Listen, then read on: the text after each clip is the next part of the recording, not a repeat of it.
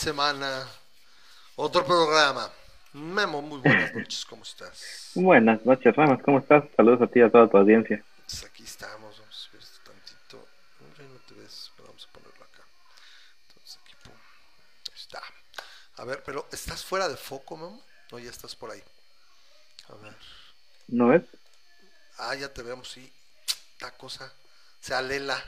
Tengo que tenerte en foco. O sea, si no estás en foco, pela. Sí, qué tontería. Qué curioso. Ahora resulta que tengo te que tener en decir? foco. Te tengo que tener enfocado. Entonces voy a ponerte de este lado para que no se alele. Entonces totalmente se tenga acá atrás. Sí, ok. No hay problema, ya sí, ya puedo controlar. Pero el chiste es que te tengo que tener enfrente. O sea, no me explico. Es- es- es- el OBS, que para los no letrados, querido auditorio, es lo que utilizamos para hacer el streaming, para lanzar la señal a todo el planeta. Eh, es medio exquilloso, es como las muchachonas, las mujeres que tanto queremos. No puedes con ellas, pero tampoco sin ellas. Entonces, este, son como las cervezas. Quiero beber otro OBS. Salud. Pero bueno, este chiste local. Bueno, ¿cómo estás, Memo? Buenas noches. Estoy todavía acá medio desgreñado porque salí corriendo. Porque esta semana les iba, estuve a punto esta semana de que si no se dormía el bebé lo iba a tener aquí con mi tenemos, como- tenemos un como morral aquí donde te lo cargas así a la o sea lo que sería lo que usaría la India María del siglo XXI entonces uno que tenemos así. Claro, claro. entonces en una de esas eh, porque mi mujer este pues tuvo que andar por aquí por allá no está aquí entonces estoy de Mr. Mom dos perros dos niños trabajo en casa y todo está divertido entonces, bueno, pues es un placer estar aquí con ustedes. Espero que se estén cuidando mucho porque viene el repunte o rebrote o lo que El, sea. el, el segundo sea. rebrote, ¿no? El segundo, tercer, cuarto rebrote. O el o sea, primer rebrote, segundo, depende cómo lo veas. es el primer rebrote de la semana. Depende cómo lo ver. Ahí está Mr. Carmen, el buen Grish, querido compadre, que está, que dice que no se queda a ver el programa porque los miércoles tiene clase en la Náhuac. Ya me lo imagino como Mero Simpson. Bueno, pero ahora es un poco más temprano para... Ah, no, porque no es temprano, es De estamos hecho, haciendo sí, la misma de hecho, de sí. No, porque sí. Bueno, él se va a la misma hora, sí tiene razón. No es como que cambió. la- O sea, él finalmente cambió y se tiene que ir seguir yendo a las 7. Entonces, el punto es que, así me lo imagino, ¿no? Como Mero Simpson con su, con su saco y sus parches en los codos. Ya me voy porque a las 7 voy a dar una clase. Ah, está bien, este, compadre. La verdad que fue, qué felicidad que puedas moldear muchas mentes jóvenes. Yo también he dado clases en, algún trayecto de mi vida. Es la verdad algo muy estimulante. Mi padre lo hice en prepa y en carreras técnicas. Por aquel entonces no tenía la, el posgrado. No, yo también fui maestro en la Salle. O sea, great minds think alike. Sí, es, Entonces- es muy, muy este, recompensante, como Ah, tú sí, dices, es tu muy reward, y no estoy buscando la palabra. padre. sí. Eh, Mm. Ahorita si quieren les, platico así algo que se me quedó muy grabado cuando me di, porque daba la, la- la clase que daba era de introducción a la computación y la daba en inglés en programa Bicultura Lucho o el Bicucho. La dábamos en inglés. Entonces ahorita les platico una vez rápido. Fue, fue algo muy, fue muy bonito. Como les enseñé más o menos que eh, ahora sí que lo que me tocó, lo que- el programa que me tocó llevar. Pero bueno, ahorita platicamos. Un abrazo al, al Oye, compadre. traemos un, Un chingo de programa cosas, lleno de temas, ¿eh? bien atascado. Hoy sí se, se, se pasó la semana, ¿no? Está manchadísimo. Eh, pues tú quieres darle, a ver, aquí tengo, mira, vamos a hacer así como que el resumen, sin resumírselos Ok. mucho, no hay que resumir lo demás, nada más poquito. Entonces, dice, la elección gringa y el debate, el debate del pasado jueves, fue el segundo y último, hubiera sido el tercero y último, fue el segundo y último debate Sí. entre Joe Sleepy Biden y Daniel de Carrot Top Trump. Entonces, este, ahí estuvieron. Eh, eh, y tenemos ya encima la elección la próxima semana, si nos permite Una la vida. semana, una estaremos semana y ya estamos en ella. Ahorita te voy a decir qué onda, qué, qué opino yo ya de esto. Mm. Eh, dos, eh, confirmaron a esta señora, este, prima segunda hermana del Ku Klux Klan, eh, no sé qué tanto. Bueno, ella es católica, este, Mm, más, es, es más, este, más católica que el Papa, y eso me preocupa mucho. Entonces, Amy Ujú. Coney Barrett ya es la Justicia Es- es el tipo de- 126, me parece. Es el tipo de personas que bien pueden decir que el Papa Francisco se les hace demasiado liberal, ¿no? Entonces, Correcto. este, o sea, son, son de, esas, de esas personas que dices, James Randi nos dejó después de 92 años. James Randi. El 2020 sigue dando y dando, ¿verdad, Memo? Sí, sí, no, no deja de dar. Yo dije, la verdad, duró. Impresionante duró persona, James Randi. Yo creo que podemos dedicarle un- unos, unos, al menos unos cinco minutitos a hablar de, de él y de todo lo que hizo, ¿no? Pero sobre todo, a todo lo que significa para, para una persona escéptica que tuvo la, la, la dicha, o que bueno, que gracias a YouTube tenemos la dicha de ver varias facetas de él, ¿no? Entonces, este, ojalá le, le dedicamos un, un- un poquito de tiempo para todos los que conocen a James Randi y a los que no. Ay, güey, qué cagado. Espérame, espérame. mejor. Número cuatro. Esto ya se va a hacer una tontería. Otra vez. No, espérame, es que todavía le cambio la ventana del OBS y ¡Ah! ¡Te tapa! Ya pendeja. esta Ok, cosa. ok. Entonces, número cuatro, el Papa y los gays. Es algo, algo que, que me parece que en gran medida fue también un amarillismo cabrón, porque casi casi el Papa no dijo lo que dijo, pero dijeron que dijo. Pero bueno, entonces ahorita lo vamos a platicar Claro. un poquito. Tenemos al señor y la, la, la situación de Borat y el, el ex el ex mayor, el ex eh, alcalde de la ciudad de Nueva York, Rudolf Giuliani, esta controversia que se generó de si se metió la mano, si estaba toqueteando, si ya, ya era, porque ya decía, ya, uy, va a ser la hora, ya vas que chutas, estamos aquí. Yo la verdad voy a hacerle de abogado del diablo por ahí, pero vamos a estarlo platicando. El descubrimiento del siglo, ahora sí podemos decir que Del este milenio. pedo de, de- de agarrarle la onda a la 4T y, y entender eh, el gobierno de López Obrador es más difícil que encontrar agua en la luna. Y tenemos abortos en Polonia, eso, eso sí es tema enteramente de Memo. Ahorita no tengo a la mano, estoy, estoy bien lelo porque ahorita no tengo a la mano. Tengo algún día teniendo producción, alguien que nada más estuviera controlando la producción. Este, me cae que sí, lo vamos a pensar para el año que viene. Vamos a ver cómo. que al menos creo que tengo suficiente ancho de banda. Dependería de que alguien quise decir, órale, yo hago la producción, órale, le, le doy una clasita aquí del OBS, no está muy difícil, pum, pum, pum. Y sería interesante porque puede- literalmente podríamos olvidarnos un poco. Controla mi máquina y yo sin moverle, ¿no? Así como que nada más de repente, dame chance, ¿no?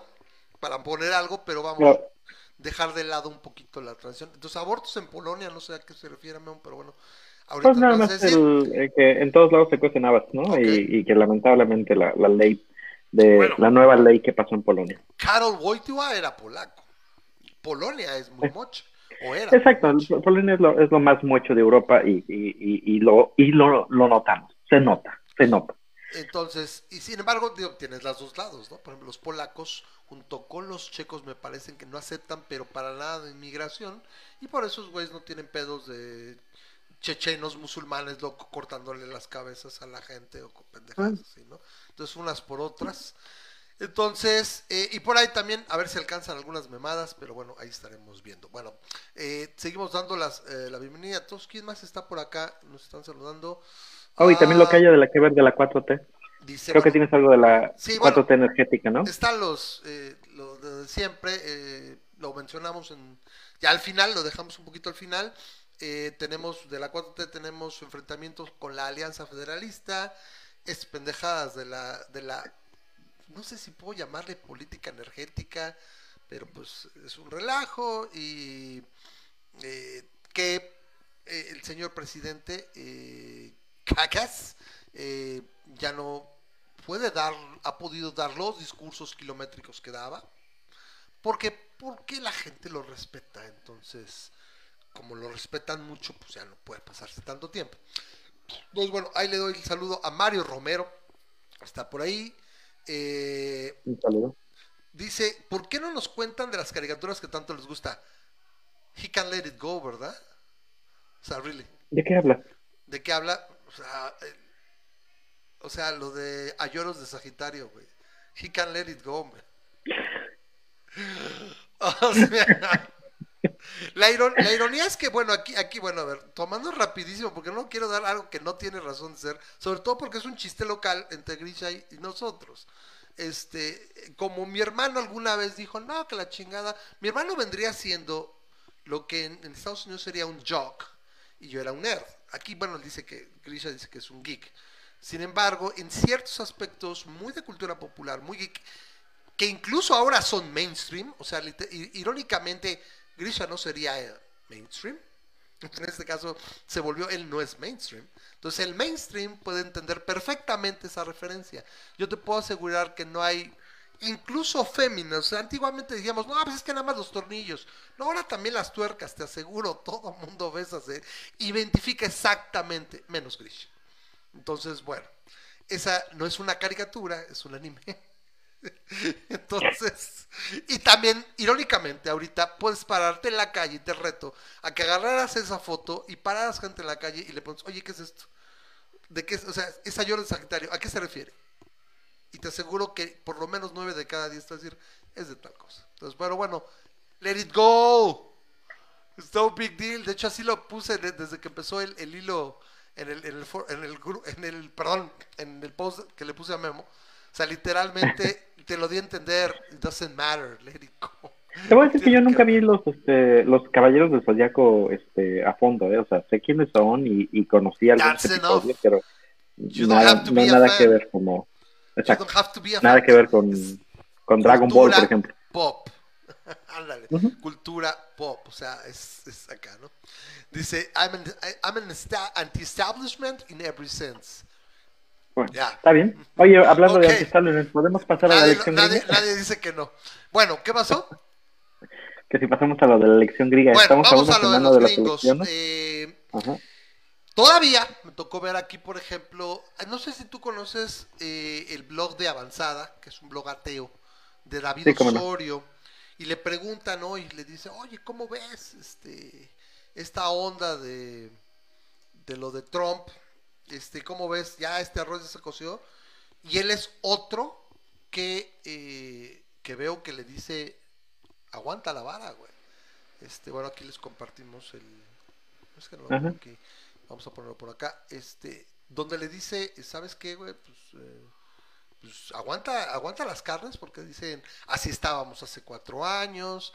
Eh, desgraciadamente no lo puso en el blog lo vi por ahí, en, porque lo puso Pero no estábamos así, es una falacia.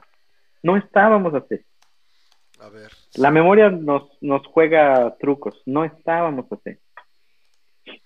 E, esa es la cosa este, también, ¿no? Entonces, ay, me cae gordo que no es el que buscas, ¿no? Entonces, a ver si lo encuentro para ver qué te pongo. Entonces, porque es lo que él decía. Espérame. A ver si lo viene como. lo, lo, que yo te puedo decir es que hace cuatro años sí, teníamos una seguridad relativa, digamos, de que, este, de que Hillary iba a ganar, pero era porque eh, el número de estados que se supone que eran los flip states, aquí está, en los cuales dependía la elección de Hillary, era pequeño y este y además este eran estados que normalmente votaban azul o que se pensaba que iban a votar azul, particularmente los estados del cinturón de óxido de Roosevelt, ¿no? Pero este, pero sí, aunque las, las encuestas y todo lo demás le daba el gane a Hillary como el, el voto popular fue, el, el, asunto es que este, aún en esos tiempos se, se tenía la, la, la, necesidad de que se ganaran esos este, swing states. El día de hoy como, estamos las elecciones a una semana, la, la gran mayoría, bueno, no, ah, Biden ya tiene, digamos, los estados necesarios para ganar, por así decirlo. Este, los que son swing states son simplemente para ver qué tanto arrasa o qué tanto no este arrasa con Trump. Tendría que hacer un flip muy fuerte de estados que están pintados de azul el día de hoy, ¿no? Entonces, este, eso es lo que para mí es la, gran diferencia de, de, Hillary contra Biden. Este, no estábamos en las mismas condiciones, teníamos una gran posibilidad, pero el día de hoy, eh, eh, o sea, básicamente necesita un milagro Trump para hacer una bola de vueltas en estados que, que, que además básicamente ya esparcieron sus votos, ¿no? El día, esta va a ser la primera elección en la cual la mayoría de los electores votan antes del día de la elección. Entonces, este, ya, ya, ya, básicamente ya los votos ya están echados. Nada más falta contarlos. y, y, pues es lo que vamos a ver el próximo martes. Bueno, no les puedo poner eh, su, su página de Ask FM, porque esa perdóname, pero es cuando está, digo que están mal hechas las cosas, esa chingadera, me pide a huevo que haga un login, me pone una pantalla encima de la pantalla, o sea, aparece la pantalla de, David Osorio, donde le preguntan, le hacen la pregunta y la contesta, ah, no, me mete un splash encima de logueate, güey, yo no tengo cuenta en AskFM, o sea, solo quiero ver lo que él escribió y lo que él contestó. Entonces, literalmente se los voy a leer, lo acabo de copiar y pegar rápidamente, entonces Básicamente le preguntan, dice, hola David, según las encuestas, el próximo presidente de Estados Unidos sería Biden, que aparece con un 53% sobre el 42% de Trump. Entonces, eh, en la intención de votos, si lo pongo entre comillas, me, me caga porque no, no lo acomoda el texto, eh, porque la experiencia de 2016 me hace dudar, ¿qué tan favorable crees que sea este año para el demócrata?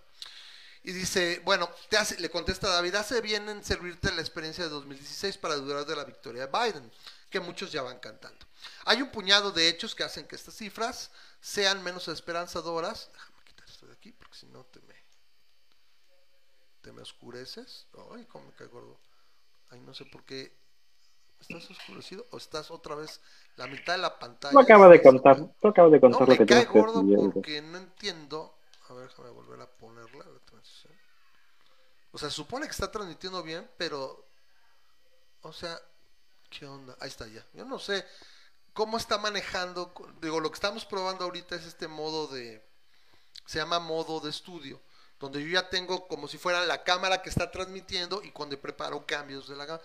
Pero el caso es que lo, que es el Meet, si le pongo una ventana encima, te oscurece a la mitad de la cara. Está bien estúpido. Entonces, Disculpe si de repente me friqueo, pero bueno, lo pongo. Está bien, tú pásate, Entonces, dice, hay un puñado de hechos que estas cifras son menos, sean menos esperanzadoras de lo que podría parecer en un primer vistazo. Dice, primero, aunque todas las encuestas ponen a Biden por encima de Trump, esas encuestas tienen tener un margen de error, más o menos de tres puntos. Así la lectura del 53-42, que es lo que supuestamente tiene, unos 11 puntos, se vuelve en un 50-45, que ya no es tan optimista, sin embargo, es mucho más de lo que traía la misma Hillary. Hillary traía 7, 8 puntos y se acercaba al margen de error cuando las quitabas, ¿no? Dejabas menos de... Se quedaba en menos de 5, me parece, ¿no?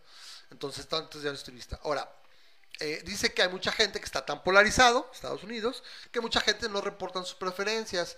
Muchos le tiran al teléfono al encuestador y otros tantos dicen que Biden, para evitar quedar mal con él mismo, cuando en realidad van a votar Trump. Yo no sé si eso sea tan real ahorita como 2016. no, no, no, definitivamente no es lo mismo. Dice, en tercer lugar tenemos el, absurdo, el, absurdo, perdón, del colegio electoral. Las encuestas del voto popular en todo el país no sirven casi para nada para las predicciones. Y ahí es donde yo siempre recuerdo lo que tú ya nos has comentado.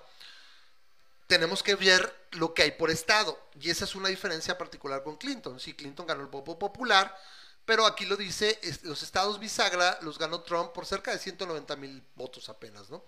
Entonces dice, así que creo que las cortas, aunque las cosas estén particularmente favorables para Biden, hay una ligera posibilidad de que él gane, pero su virtual victoria está lejos de ser garantizada. Curioso, dice, hay una, una, una ligera posibilidad que él gane. Creo que no. Creo que sería una posibilidad alta y hay una ligera posibilidad ahora sí de que Trump gane.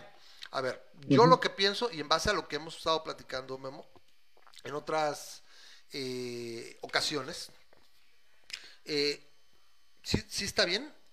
Ah, bueno, es que dice, el compadre dice estados bisagra, sí lo dice bien, ¿no? Porque son swing states. Hay unos que les llaman columpio, pero no me gusta mucho cómo suena, me gusta más bisagra, porque se mueven hacia un lado a otro. Y el columpio regresa. Pero bueno, a fin de cuentas entendemos lo que es. Eh, el detalle aquí que yo veo, y ahorita viene tu memo, es lo que yo entiendo es esto. A diferencia de Clinton y el voto popular, que es lo que están midiendo estas encuestas, también estamos observando las encuestas particulares de los estados, donde ahora sí, a diferencia de aquellas veces que o iba ganando Trump o estaban muy cerca del margen de error, sí le dan en promedio 4 o 5 puntos a Biden. Dice, bueno, vamos a ver lo que dice Mario.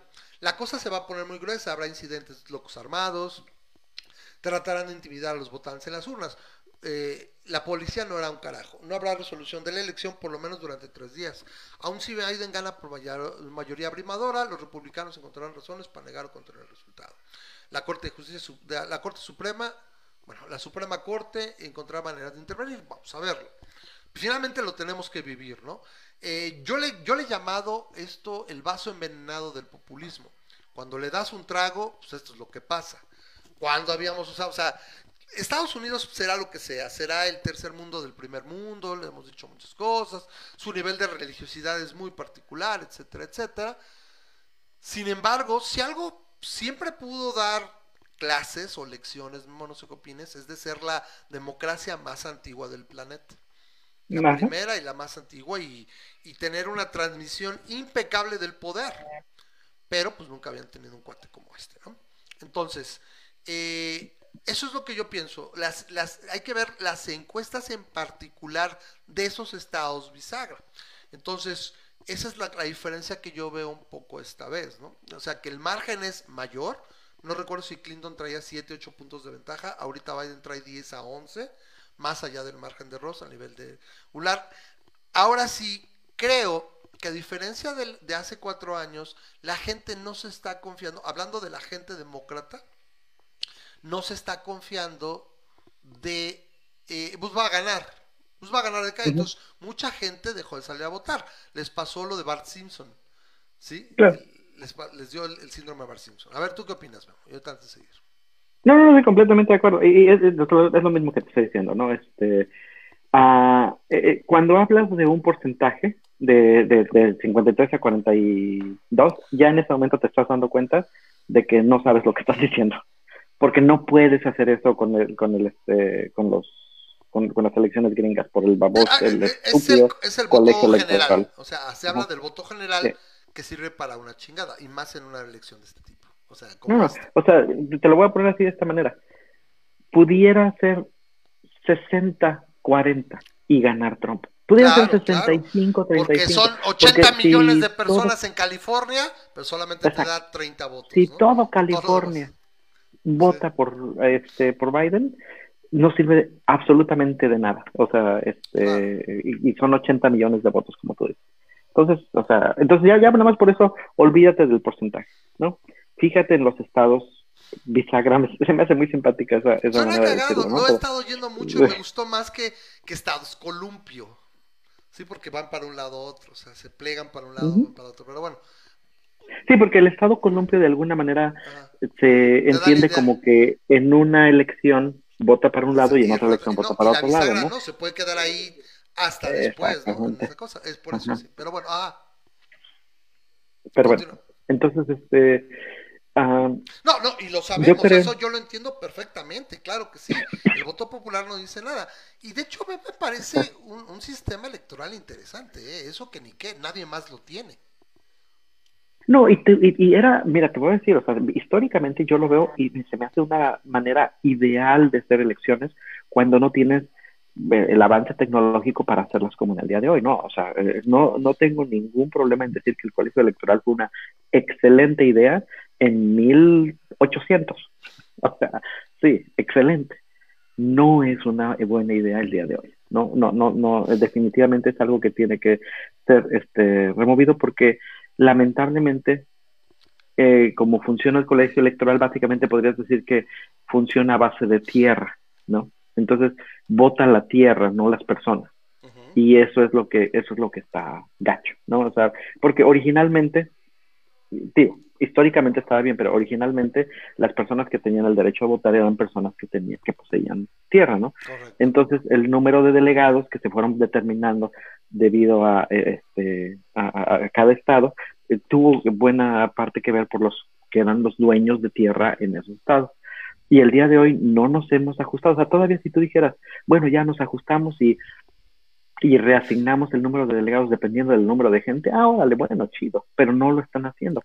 ¿Por qué? Porque a los powers that be, que generalmente los republicanos son los que han tenido más control en ese sentido, este, no les conviene. No les conviene. Ajá. Eh, me gusta mucho la, la, propuesta que tienen ahorita muchos estados, creo que 14 estados han estado entrado, han entrado en ella, que dicen, ¿saben qué? este, para en, lugar de querer hacer la reforma y todo lo que sea, nosotros nos comprometemos a darle nuestros delegados al ganador del voto popular. Y creo que si, ajá, creo que de esa manera pudieran hacer la, la regla, digamos, de honor entre los estados, si suficientes estados no, no. es que ese es el problema. No la hagas de honor, meterla en la constitución estatal, o sea, ¿sabes qué? pero, es, ah, bueno, ándale, ok, bueno, pues punto, en la constitución estatal, pero no, es más difícil de hacerlo. No hay nada vinculante, ¿no? Lo metes en la constitución estatal, ¿no? Ok, ¿sabes qué me vale gorro la federal? La estatal es, el ganador del voto popular tiene que coincidir. Si no coincide... Usted, usted mal el, usted mal el término, el, el, es, o sea, sí, en, en, la constitución estatal, pero lo que me refiero a de honor es porque ellos no tienen ninguna manera de forzar a otros estados. Ah, claro que no, lo hago yo, o sea, lo hago yo. Ahora, eso se puede replicar a fin de cuentas, ¿no? Esa es la situación, ¿no? Y, y, esa es una, una, una, situación, ¿no? Pero bueno, Entonces, ajá. fuera de todo eso, el punto es que los estados bisagra el día de hoy están apuntando hacia Biden. Y incluso se estaba hablando el día de hoy, estaba viendo un reporte que Texas pudiera por primera vez en no sé cuánto tiempo este hacer un voto azul. Y no lo creo, la verdad no lo creo. Pero, pero en las estadísticas está la posibilidad de que eso pudiera pasar. Entonces a mí, a mí se me hace que sí va a ser una avalancha azul. Y eso este, me da mucha esperanza porque el daño que ha hecho Trump estos últimos cuatro años ya lo hizo. Este, yo creo que lo van a sacar y ahora va, a tener que hacer una bola de cosas que todavía se pueden eh, resarcir, este, particularmente hablando del punto de vista social y particularmente ahorita hablando de lo de la Suprema Corte. Los, los dos últimos, este, las dos últimas personas que metió a la Suprema Corte. Pero este, el, el, daño todavía se puede revertir siempre y cuando a Biden le toque el, el, Senado que le ayude a hacer este tipo de, de, vuelta para atrás y obviamente el, la, la, posibilidad de hacerlo porque se hace presidente, ¿no? Entonces, este, con eso, a lo mejor podemos hacer el side, el side note de que este, de, de, de, hablar, empezar a hablar de la Suprema Corte de Justicia. No sé si tienen que hacer algo más que hablar de la elección gringa. No mencionamos el debate. Ah, el debate ya no sirvió de nada, desde mi punto de vista. primero, poniéndolo en contexto, es que bueno, ya Italia lo dijo Grisha, pack the court, sí, ahorita lo vamos a hablar. Y la neta, sí. O sea, e, eso va a ser. Yo, yo me gustaría, Grisha. Espérame, espérame antes de irme a Pacte Court, antes de irme a Pacte Court, me gustaría intentar hacer el impeachment. Pero este. Ah, bueno, ahorita lo platicamos. A ver, cierra, cierra con la elección. A ver, aquí entonces, no es igual que hace cuatro años por los estados bisagra tienen mayor diferencia o están cerrados los que deberían de corresponderle a Trump. O sea, Trump está a la casa, que de hecho igual estaba a la casa supuestamente, pero yo recuerdo que se hablaba muy bien, mira, Clinton tiene, se llaman, se llaman maps o, roadmap to the White House, le llaman. O sea, cómo vas ganando estados y si pierdo este, pero gano este, me voy por aquí, ¿no? Y Clinton tenía dos o tres, Trump tenía básicamente, y conforme fue pasada la elección, se fueron, se fueron abriendo sus caminos, ¿no? Y obviamente cambio. Entonces, ahorita yo lo que entiendo es que Trump tiene definitivamente, viene de atrás, tendría que venir de muy atrás, y que sí hay una diferencia en cuanto a la gente que ya ha votado y va a votar, o sea, se está rompiendo por todos lados récords de votación. Entonces yo pensaría que a Trump no le conviene tanto una votación masiva. ¿Por qué? Porque ellos tienen, él tiene una base más activa. Entonces, entre menos voten, la mayoría de los que votan, votan por él los que están votando son los que están verdaderamente sacados de onda con todo lo que ha pasado. Dos, esta, estas ventajas se observan también en los estados bisagra, entonces más difícil para él. Y tercero, y es algo que yo creo que se reflejó durante la campaña, nunca tanto como en el debate pasado, donde plano Biden le tiene que decir, güey, estás compitiendo contra mí, no contra Bernie Sanders. ¿Se acuerdan que yo les dije? O sea, ojalá, ojalá tenga voz de profeta, pero yo les dije, yo no sé si Biden le ganaría a Trump, pero el que puede ganarle a Trump es Biden, ¿sí? Porque era el que era más difícil que lo atacara, ¿sí? O sea, habiendo tenido a Sanders enfrente hubiera sido súper más fácil. Sí, o sea, porque lo hubiera acusado de izquierdista, de socialista, recomendante, eh, de todo. Y acá de hecho se le va el avión al grado de que Biden en el debate le dijo, güey, estás luchando, estás contendiendo contra mí, güey. Yo no soy ni de izquierdoso, ni no sé cuánto, o sea, yo soy alguien de centro, soy un político de carrera, o sea, no tengo pedos, no tengo vicios, tengo las broncas como tiene, perdí a mi familia, o sea, Biden es un güey que pues, se ha sobrepuesto a muchas cosas, ¿no? Perdió a su hija y a su esposa en un accidente, las broncas de su chavo, que pues eh, yo tengo gente muy, es que ya no sé si es de derecha o son pendejos, porque hay que ser bruto, o sea, a mí me desespera. O sea, verdaderamente que dices, güey, se supone que son libertarios y éramos, fuimos a, dos, tres eventos de Brothers de Libertarios y literalmente me han, me han estado atascando de eh, el hijo de Biden, ¿no? Hunter Biden, esto y lo otro, y memes y no sé cuánto. Este, que dices, güey, en serio. Ah, lo de los coyotes, lo de los coyotes, ¿lo viste o no? No, lo de la sorpresa de octubre que le tienen ahorita, según supuestamente de.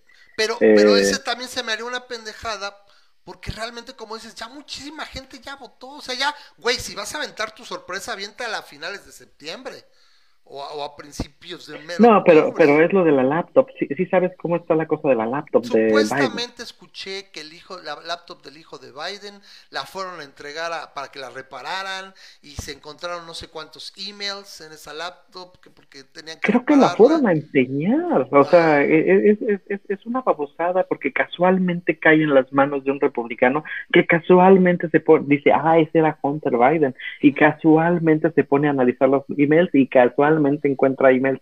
O sea, dices, que tan lejos tienes que ir para encontrar un, una... Y, de todas maneras, este, ni siquiera tiene nada este, que, que Biden como tal diga. O sea, está diciendo cosas que el hijo de Biden dijo de, del papá.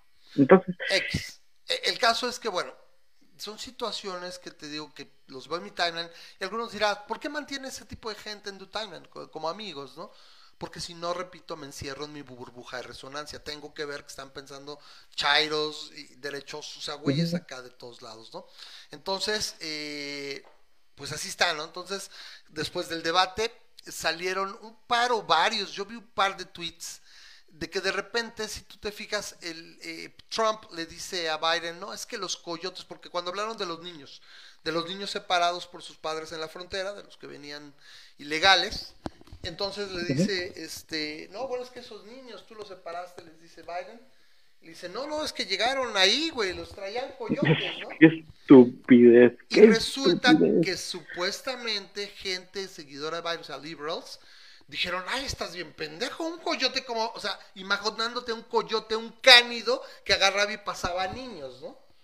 O sea, supuestamente dan a entender de que así lo pensaron estos estos, ¿no? Y les los agarraron de bajada, ¿no? Y sacaron un chorro de memes del, del, del Wiley Coyote, así con su libro abierto, en lugar de decir Acme, decía cómo, cómo smuglear niños, ¿no? Cómo contrabandear niños y cosas así. Dije, ¿really, güey? O sea, dices, pero, pero en el mismo debate, Biden le aclaró a Trump, o sea, porque porque esta es la diferencia, ¿sí? O sea, eh, eh, lo que Trump estaba diciendo, sí, eh, los, los, estas personas le dieron sus niños a coyotes y los coyotes los trajeron acá y acá nos no, dejaron. No, Biden lo entiende. Esto fue gente que apoya, o sea, desde los demócratas, que en Twitter dijeron, ay, no mames, se les fueron las cabras al monte y, dicen, ay, los pinches coyotes, ¿cómo los coyotes van a estar pasando niños? Cuando saben que coyote es un adjetivo, bueno, es un designativo, pues, o sea, de una persona, de un contrabandista de personas. ¿Sí? Entonces, Entiendo. O sea, nada más, nada más por aclarar el punto, nada más por aclarar el punto, estos niños que están, los 500 niños perdidos, son niños que llegaron con sus papás y, que eh, Trump con su nueva política, esa política no existía, esta es una política de Trump, este, de que era a partir de ahora cualquier persona que entre ilegalmente se considera un criminal, lo que antes no se hacía. Solamente a los que se les consideraba con posibilidades de que eran criminales se les metía una cárcel preventiva en lo que se veía que, qué onda. este, a los demás se les dejaba ir y se les decía, tienes tu fecha de corte tal fecha, regresas. Y las estadísticas decían que el 95% de estas personas regresaban. ¿Por qué? Porque les interesa de una manera legal. Tenías, si eres centroamericano, si eres hondureño, te alcanzaste a pasar y a partir de ahora ya tienes camino libre, ¿por qué vas a fallar en algo que te conviene a ti? Y, y, pues tenían camino, era un camino largo de dos, tres, cuatro años para hacerte ciudadano, pero lo tenías, ya lo tenías, entonces no iban a fallar y esas personas no fallaban en ese aspecto. Pero entonces lo que, lo que la nueva política que utilizó Trump es, ah, no, no, ahora eres criminal default. Así que en el momento que te agarramos, te metemos a la cárcel y como no puedes estar en la cárcel con niños, te separamos de los niños. Y metieron a los niños en otras cárceles, lo cual pues se entiende. Lo que no se entiende y es lo que es totalmente, eh, que, que, que, cómo puedes pensar que un país de primer mundo puede hacer esto, es que se les perdieron los niños y los papás. De repente tienes un niño de dos años que dices, ¿y tú qué onda? no, pues no sé, no traigo el registro, ¿no? y dice está acá, pues mételo con nosotros 499, que, que no sabemos qué onda, y no saben hablar, no saben quiénes son sus papás, y los papás, pues en, perdidos en trámites, algunos ya deportados, otros acá. Y, ¿cómo, cómo, ¿Cómo vas a encontrar a estos niños? No puedes. Lo mejor que puedes hacer ya por el, por, lo, por el sake, por la, por la piedad de los niños, es que de alguna manera los adopten familias, que también pasó eso, los adoptaron familias, este, y cuando algunos de ellos por fin encontraron la, la, este, a sus padres, pues ahora tenías el conflicto de que ya tenías a una persona que había adoptado un niño seis meses, ocho meses, ya se había encariñado con él, ya estaba así, y ahora aparece la madre biológica. Es que ya tenías al perrito y aparece la madre biológica. ¿Y ahora qué haces? Y en este momento dices, la madre biológica está deportada y se va a regresar para Honduras. Y dices, oye, yo le puedo dar una mejor vida a este niño. y, lo que llegó a pasar, está legalmente adoptado, tiene la, sí, Y lo que llegó a pasar es, ¿sabes qué? I am so sorry, pero me quedo con tu niño. y este, y, peor, o sea, imagínate. eso, eso, se habló así, ¿no? Entonces en el debate, es, cerrando, el debate da la impresión de que Trump se comportó mejor por obvias razones, o sea, solamente mejor que la vez pasada. Claro, eh, y, y se habla, ¿no? De que metió dos, tres buenos golpes. Biden, yo también siendo justos, creo que quedaron ahí tablas. Tuvo dos, tres cosas muy buenas. Trump también eh, tiene situaciones. Tiene se le notó lo tartamudo a Biden, lamentablemente. Eh, es un poco más, o sea, nada de cuidado, pero obviamente ellos lo manejan como demencia, ¿no? Y estas estupideces que han mencionado. Pero bueno, a fin de cuentas, para cerrar esa parte del debate, ahí fue. Bueno, para los que no lo saben, y bueno, lo vamos a poner ahí, Memo, si tú quieres verla, quieres verla. No quiero verla. La quiero borrarlo de mi memoria. No, no, no, la página, pero es que aquí no sé qué pasó, se me fue, ¿dónde quedó? ¿Dónde quedó esto? Ah, me caigo, gordo. ¿Qué le pasó? Traía yo abierta la página y no sé dónde lo dejé. Ah, lo dejé acá. Bueno, no, no me pregunten por qué. estaba, estaba prácticamente perdido. Entonces, bueno, vamos a ponerla aquí así. Entonces, eh, aquí está. Entonces, bueno, para los que no sepan, resulta que hay un tercer debate. El comité para el debate americano. Y dice, están promocionando el primer debate completo con la condición es para atender este debate, para asistir, es que los eh, los candidatos estén, sean constitucionalmente elegibles para ser presidentes de Estados Unidos de América, estén presentes en los 50 estados, en las boletas de los 50 estados y el Distrito de Columbia. Y em, eso es todo, eso es lo único. Y bueno, esto llevaría a que se enfrentaran Joe Biden por los partidos demócrata, Donald Trump por el Partido Republicano y la doctora Joe Jorgensen por el Partido Libertario. Obviamente, la única que está confirmada y probablemente esté sola ahí en, este, en el escenario será la doctora Joe, porque obviamente ni Biden ni Trump van a aparecer. Eh, por más que nos pueda caer bien el Partido Demócrata, supuestamente, y es mejor, y no sé cuánto, y Republicans are pure evil, no sé qué, tampoco veo a los demócratas haciendo ese alarde de la democracia, donde dijeras, güey, pues sí, ¿no? Supongo que en una elección tan importante como esta se, entendería, oye, güey, no me puedo desviar nada, ni puedo dar chance a un, a un, tercer partido. Sí, la democracia puede esperar, ahorita hay muy importantes. Aunque, aunque en este punto yo siento que el libertario le quitaría más votos a los republicanos que a los demócratas. Pero aún así esa es la su justificación. Y yo diría, bueno, cada, cada elección siempre es muy importante. ¿Cuándo va a ser, no? Entonces, yo lo que entendía de lo que estaba comentando, yo sigo a la doctora Jorgensen en, Twitter, Y lo que decía ella es que es, es, importante que lo que están haciendo ahorita ya, creo que en particular ha tenido una buena respuesta en redes, está, está todavía más que la elección que ni la de 2012, me parece que esta elección ha sido mucho, muy, muy mediática en cuanto a... No sé por qué está... Ah, ya, ok, claro, es que dejé esta, es la que estaba, cambié. Es, es, todavía me confundo con las ventanas. Entonces, eh, la, la idea que tiene la doctora Jorgensen es que según la, ley federal, si un partido alcanza el 5% de la votación total, o sea, de la de votación general, o como, ¿cómo estábamos llamando? El voto popular, o sea, la votación popular, es elegible para, eh, para financiamiento público. O sea, imaginaos un partido libertario buscando financiamiento público. Pero bueno, ella, ella lo dice, hay que ser, hay que ser pragmático, o sea, necesito poner el pie en la puerta yo, yo en ese sentido estoy con ella, ¿no? Aquí ya tres o cuatro libertarios verdaderos ya me hubieran dicho, es que no puedes aceptar, güey. O sea, si es como, las cosas, tienes que ser pragmático. Es como aquel, aquel libertario de hueso colorado que está casado por el civil, ¿no? Correcto. o sea, así está la situación, o sea, o sea, güey, como diría el Lorax, no voy a aceptarlo, pero me ofende muchísimo. Entonces, el debate es, se supone que sería el próximo 29 de octubre, o sea, pasado mañana. No recuerdo a qué hora uh, es, sería en la biblioteca es, eh, Pritzker, Pritzker Militar, el Museo Militar de Pritzker y Biblioteca en Chicago. Me parece que es a las 8 de la noche, hora del centro. Entonces, bueno, yo personalmente creo que este, pues estará la doctora y estará ahí, le darán alguna cobertura Ojalá, esta, este comité, no sé de dónde salió, no es del Partido Libertario.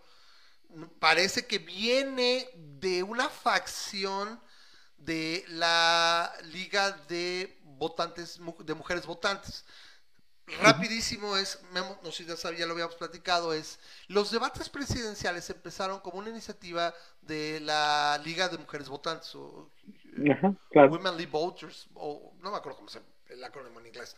Eh, el caso es que esta, esta, esta liga fue la que empezó a hacer los debates y me parece que a partir del 88 lo toma, eh, se vuelve independiente y después del debate de Ross Perot en el 93 y que le fue tan bien, ahí decidieron, bueno, vamos a hacerlo partidista, entonces metieron esa regla de 15% de las encuestas, o sea, para estar en, el, en los debates, un candidato tiene que estar eh, eh, obteniendo el 15% de los eh, votos, no, de las, ¿qué serían? De las preferencias, el 15% de las preferencias. Pero 15 es un chorro. En un promedio, es tremendo. O sea, es, un, es un, es un círculo, se empezó a hacer obviamente un círculo vicioso. Es, no puedo alcanzar más, más preferencias porque no me ven y no me ven porque no tengo más preferencias. Entonces, pues, no se puede, ¿no? Entonces, de manera efectiva, la comisión de lo que es este de debates presidenciales, este, en efecto es una, una, una organización partidista que solamente favorece a los demócratas y a los republicanos. Y la verdad es algo muy importante porque también no solamente, no solo para que pudiera ser elegido este tercer o cuarto candidato, no, o más, ¿no? Si, si cumplen estos dos criterios que me parecen muy realistas. Como aquí en México, sabes que eres un candidato registrado, tienes derecho a estar en los debates. Me parece súper, súper justo. Aquí es, puede serlo, si eres elegible, perfecto, no estás haciéndole a la mamada, estás en todas las boletas, por favor, y eso es enteramente dependiente del sistema de electoral norteamericano. No dependes ninguna de un agente externo como este y me parece que sería mucho más. Entonces, en particular, ahí los invitamos. Obviamente, si se fijan aquí, vamos a bajarle aquí. Dice pendiente de confirmación Joe Biden y pendiente de confirmación Donald Trump. No van a ir, ya lo sabemos, no tienen a qué exponerse, ¿sí? No lo van a hacer. Entonces, al menos espero que encuentre una difusión que a alguien se le ocurra, al menos en una cadena de las tres o cuatro cadenas, a la Fox, ABC, CBS y NBC, que al menos porque la gran mayoría del, del, estadounidense o del americano promedio sigue consumiendo este tipo de situaciones por la televisión. Entonces, si no estás en la televisión o en el radio, no existes. Entonces, yo lo que sabía es que está cerca del 5%, a diferencia de lo que ocurrió con Gary Johnson hace cuatro años, ante una estructura bastante interesante. Entonces, ojalá, de mi parte, ojalá porque es, es, la única forma de romper con ese duopolio que me parece que si aquí no sobran partidos, en Estados Unidos les faltan. Yo me parece que un tercero o cuarto partido sería sumamente interesante y sería muy, tres, tres partidos es un buen es un buen no estaría ideal aunque entren y salgan no ah es que ahora fue el verde ahora fue el libertario. Lo que pasa es que son los dos que más o menos pintan. Sí, que al menos ya tienen una participación constante y que al menos Chihuahua te puedes acordar de dos candidatos, Gary Johnson y ahora la doctora Jorgensen, ¿no? Me parece que la doctora Jorgensen fue candidata a vicepresidenta en el 96, no, no 96, sí, 97. ¿O cuándo entró? ¿92 o 96? 96, me parece que ya fue. Ya está grande, ya tiene cincuenta y tantos también. Entonces, interesante, pues ahí si a alguien le interesa, pues ahí puedes de alguna manera, este, me parece que ser eh, algo relevante. No sé, repito, viene de, una de esta situación independiente, otra vez, ah, ok, perfecto, ya quedamos. Entonces, eh, pues ahí está, ah, me parece algo, algo relevante de platicar, se los comento, para que vean que, que en masa crítica que estamos a la vanguardia. Pero bueno, la verdad la señora tiene, como todo libertario, tiene propuestas que se oyen de pelos y otras verdaderamente, o sea, muy cagadas. O sea, yo, yo me considero libertario, me gusta decir que soy un liberal por lo menos. Y hasta yo digo, está medio mafufadas. Pero, chingada madre, para eso es el debate, ¿no? Para, para exponerlas y, me encantaría que se metieran unos agarrones, sería, o sea, muy interesante. Obviamente no va a ocurrir. Quiero ver qué, qué planes tienen a futuro, ¿no? Esta, esta, este comité, si, si piensan sobrevivir, si van a seguir. Repito, pero yo creo que lo que deberían hacer como partido sería empujar o buscar o exhibirlos de alguna manera. Ah, debe haber demócratas jóvenes, alguien que estén, porque así empiezan los cambios. Aquí en México así empezaron los cambios, entre los partidos donde dijeron para abrirse y cambiar la perspectiva y lograr una democracia y un intercambio este, de poderes en México, fue a partir de güeyes jóvenes que, que no ven en y dicen, sí, ¿sabes qué? Me interesa que mi partido gane, pero quiero que sea en buena lid, ¿no? O sea, a lo mejor demócratas jóvenes que puedan estar abiertos. Y eso, órale, va, güey. Yo creo que si es lo justo es justo y vamos, ¿no? Sería interesante. Bueno, vámonos con la Suprema Corte, Memo. A ver, esta semana, ¿qué pasó? Este, pues lamentablemente se acaba, creo, no sé si fue ayer o hoy, uh, se acaba de hacer oficial que, esta Amy Barrett uh, ha sido confirmada uh, como la novena juez de, la Suprema Corte de Justicia. Este, por si no sabes, eh, o por si no saben, aquellos que no sepan, en, Estados Unidos la Suprema Corte de la Nación son de nueve, es nueve elementos, nueve, nueve este, jueces. a la, la novena murió, eh, la, última que murió fue este, Ruth, um, uh, Ruth, Bader Ginsburg, sí, y este y inmediatamente cuando murió, pues obviamente se, se, enfocaron los republicanos, porque ella era muy liberal. Entonces se enfocaron los republicanos a tratar de pasar la, antes de que llegaran las elecciones, lo cual es un acto de hipocresía mayor de su parte por lo que pasó hace cuatro años. Pero bueno, el chiste es que este es uno de los grandes temas de, de, de, esta elección, ¿no? A mí si me preguntas, Memo, lo que me parece es, eh, es una situación verdaderamente vergonzosa eh, algo, algo comentaba, no recuerdo quién era de los demócratas, que si mira, literalmente acabas de prenderle un cerillo a tu credibilidad, o sea, la forma apresurada, trabancada, todo con tal de tenerla antes de la elección, es eh, terrible. Eh, yo me pongo a pensar, si Ruth se hubiera muerto un mes después, ¿les hubiera dado tiempo? ¿No se hubiera visto rarísimo? ¿Quién sabe, no?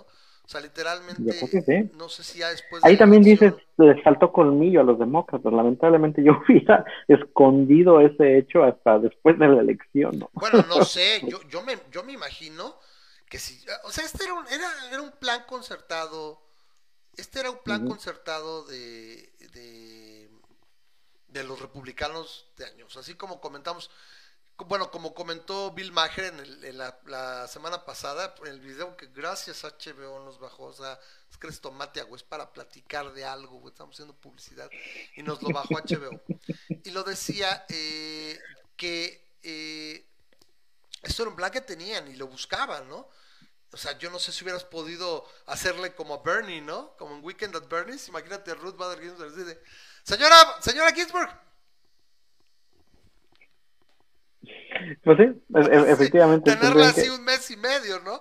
A lo mejor es lo que No, pues, están, yo creo que todos los ojos del mundo, o sea, político, y dices, ya estuvo, ¿no? No sé cómo hubiera podido ser.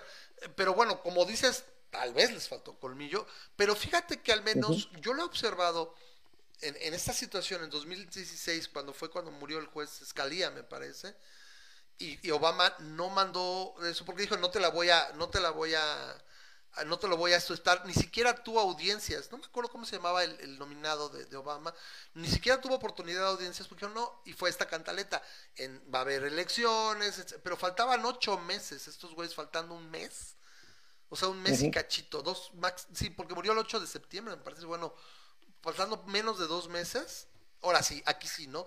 Y esa habla de una hipocresía tremenda, ¿no? Es Mitch McConnell, es literalmente el, viejo del saco, o sea, la versión del viejo del saco de Estados Unidos, o sea, pinche viejo guaspo, o sea, pinche viejo blanco, traicionero político, o sea, ese güey debe ser el, el, el, político malora de muchas películas de Estados Unidos, debería ser, o sea, Mitch McConnell es, es la mierda, ¿no? Entonces, se tragaron todo, ¿no? Comieron, sapos y, serpientes con tal de colocar a siete católicos en la Suprema Corte de Justicia. O sea, es de risa. Sí, como lo decía. Y ese es el punto, mira. Y es lo que, lo que decía este Grish. Sí, está muy desbalanceada la Corte. Muy desbalanceada. y la, la, la primera opción que pudiera parecer viable es pues vamos a meterle otros dos, ¿no? Este, para tratar de balancear. Que, que si gana el Senado Biden, y obviamente gana Biden, pudieran de una buena manera tratar de meter esa, Porque yo había escuchado que los republicanos dijeron, ah, pues vamos a meter una reforma constitucional, una enmienda. El detalle es que para una enmienda no tiene ni de chiste los suficientes votos. la pregunta es, si tuviera la mayoría simple, ¿cómo es que puedes hacer esto de pack de court? O sea, es, ¿no es una enmienda? O sea, puedes aumentar el número de, de, jueces y realmente te va a servir con dos más, porque son nueve, creo que querrían llevarlo a once. Con esos cuatro alarmas. Y, y es el problema, el problema es que como lo hagas, a menos que pongas algún candado después de eso, como lo hagas, existe la opción entonces de que el próximo republicano vamos a, estar, vamos a estar con, ¿qué te gusta? ¿20, 20 justicias? Hasta 50, ¿no? Puedes decirme, nos vamos a uno por estado, ¿no? Pero este, ya, y ya entonces. No estaría mal, estaría bien interesante. Pero bueno, ¿de qué, se, qué pasa? Es que esto se provoca por esta ojetez de estos güeyes. O sea, o sea, ese es no encuentro la palabra adecuada para describir lo mierda que se vieron los republicanos. Tiene rato que los republicanos, yo creo que todo el siglo XX, a partir del siglo XX, que estos güeyes literalmente se ven, vieron los malos de malosos, o sea, son güeyes ojetes, mentirosos, o sea, básicamente Trump, se supone que Trump no es republicano, Trump es un güey aborazado, es un... E, es Pero se vendieron su alma a los republicanos, a Trump. Pero básicamente los ves actuar aquí, esos hijos de la chingada, o sea, como lo platicábamos, hay mucha gente que tiene solamente vota por una cosa, que es esta cosa del antiaborto. Y esto es el reflejado en nuestra vida diaria, cotidiana, es no es otra cosa más que el reflejo de una ideología pendeja que es la religión cristiana o católica. O sea, en particular católica, porque ni siquiera los muchos muchos eh, cristianos que no son católicos tienen tantos pedos con el aborto. O sea, esto es principalmente una doctrina básicamente católica que después permea en otros, ¿no? Entonces es verdaderamente nocivo eh, la influencia, ¿no? Entonces como si tuviéramos todavía que agradecerle algo más. Entonces, pues lo que entiendo sería después, ¿no? Vamos a ver si, si eso ayuda, sobre todo para que no, no repudien Roe vs. Wade, que supongo que iría sobre eso. Eh, la verdad, la verdad, eh, un país sin anti, bueno, no sé si llegará a la anticoncepción al rato, pero, pero sin aborto ¿eh? Eh, va a ser complicado, así como se redujo en su momento el, el, el, crimen, imagínense, o sea, pero son 20 años, ¿no? Para ver qué pasaría, ¿no? Pero No, pero mira, es, es, aquí es una de las grandes ironías, es que estadísticamente, aquellos países en los que está aprobado el aborto, son países que ven un, un decremento, un, una reducción en el número de abortos que se hacen. Porque eventualmente este, también no son necesarios. Son, sí, son este, otra educación sexual de otra manera y lo que tú quieras. Pero ese es el punto. Si, si tú eres católico, amigo católico, que no ves este programa, pero si tú eres católico y te interesa de sobremanera reducir el número de abortos que existen en el país, pues entonces vota por un candidato que lo haga legal, porque eso reduce el número de abortos. Si quieres aumentar el número de abortos que existen en tu país, entonces vota por un candidato que lo quiera prohibir, porque eso incrementa el número de abortos. Claro. Ah, así parece, parece contraintuitivo, pero así es. Entonces todas aquellas personas que se consideran pro vida, que están votando para que traten de, este, eh, criminalizar el aborto y tratar de hacerlo inaccesible, están disparándose a sí mismos porque están incrementando el número de abortos, ¿no? El, y si el lo detalle sabes, es que la gente que vota así, pues no entiende de esto. O sea, e- ese es la, Ok. el objeto es, por ejemplo, lo, lo acuerdo en- a, eh, a qué ejemplo lo puedo aplicar, pero bueno, este tipo de gente eh, vota y vota a lo pendejo, ¿no? O sea, o- no, o vota sea, con el estómago, vota con el intestino. Entonces, nos dice Mario Entonces, Romero que los cristianos evangélicos son los que los antiaborto. En Estados Unidos no son tanto católicos, no, perdóname Mario, pero no. Eh, estadísticamente los evangélicos, bautistas, ah, episcopales, etcétera, no están tan en contra del aborto como los católicos. Y es una y es una ideología, un- una sentencia, una una tendencia que permea hacia muchos estados, pero en general Lo- no- lo hablamos- no- tradicionalmente no son tan, a- tan antiaborto Lo hablamos el- los otros. Lo hablamos en el programa pasado, ¿no? Este, eh, el, el de los cristianos, de todos los cristianos, el- los católicos son los que tienen establecido en todas, digamos, en todas sus variantes que, que el aborto es, es- este, está prohibido. Pero esto es porque es un dogma de la Iglesia Católica, no es un dogma cristiano. La, Biblia no dice absolutamente nada, absolutamente hecho, nada Si de la prohibición pudiera, del aborto. de alguien pudiera ser el abortista más grande de la historia, sería el dios, el, el dios Abraham. Claro, no solamente eso, la misma Biblia incluye instrucciones de cómo abortar a un hijo que eh, del cual tú posiblemente crees que haya sido producto de una infidelidad. Es una estupidez, ¿no?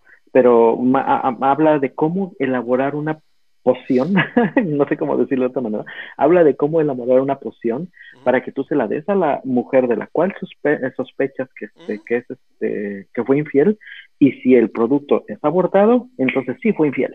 Claro. Entonces este, es, es- es una estupidez, Ah. pero, pero vamos, A ver, la, la, la misma Biblia indica ese tipo de cosas. Si tú ves, buscas, tú buscas en la Biblia ujú. algo que diga que, es, que, que, que, que, el, el Dios de la Biblia diga, no, yo no quiero que abortes, o Jesús diga, no, yo no quiero que abortes, no lo vas a encontrar, porque no está establecido en ningún lugar.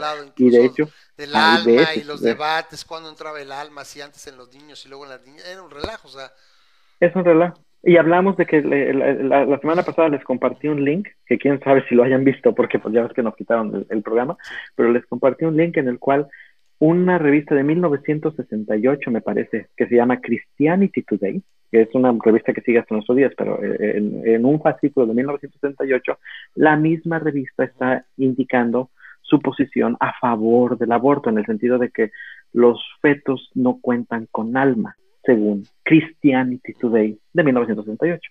Obviamente a partir de ese momento ha cambiado mucho la, el, el diálogo, pero los cristianos como tal no tienen un dogma eh, establecido acerca del aborto o acerca de- del alma en el, en el feto. Los católicos sí, porque los católicos, como bien lo sabes, no se guían por la Biblia. Utilizan la Biblia como un, un adendum a, a lo que ellos creen, pero el, el dogma de la Iglesia Católica no es la Biblia, ¿no? Es el dogma de la Iglesia Católica con todos sus asegúnes y con todo el catecismo que, que, que habla y que le inventa y que le mete cosas que nunca están dichas en la Biblia. Por eso los protestantes tienen algo de razón en lo que dicen, ¿no? Pero, ahora, este, nos dice Mario, dice, no hablo del aborto, hablo de la religión oficial de Estados Unidos. No sé si haya algo como una religión oficial. Si No, no hablamos de, de, de porcentajes, de hecho también los cristianos más numerosos son los católicos. ¿Y por qué? Porque suceden las enseñanzas de Cristo. O sea, los católicos son no, cristianos. no, no, en este caso sí, Yo Mario sabía. tiene razón. No, si Mario- juntas a razón. todos, no. Si juntas a todos, acuérdate que un, un episcopálico no cree lo mismo que un evangélico Ah, y un evangélico no cree lo mismo que un bautista, no. Si juntas a todos los protestantes, o sea, todos estos cristianos, sí.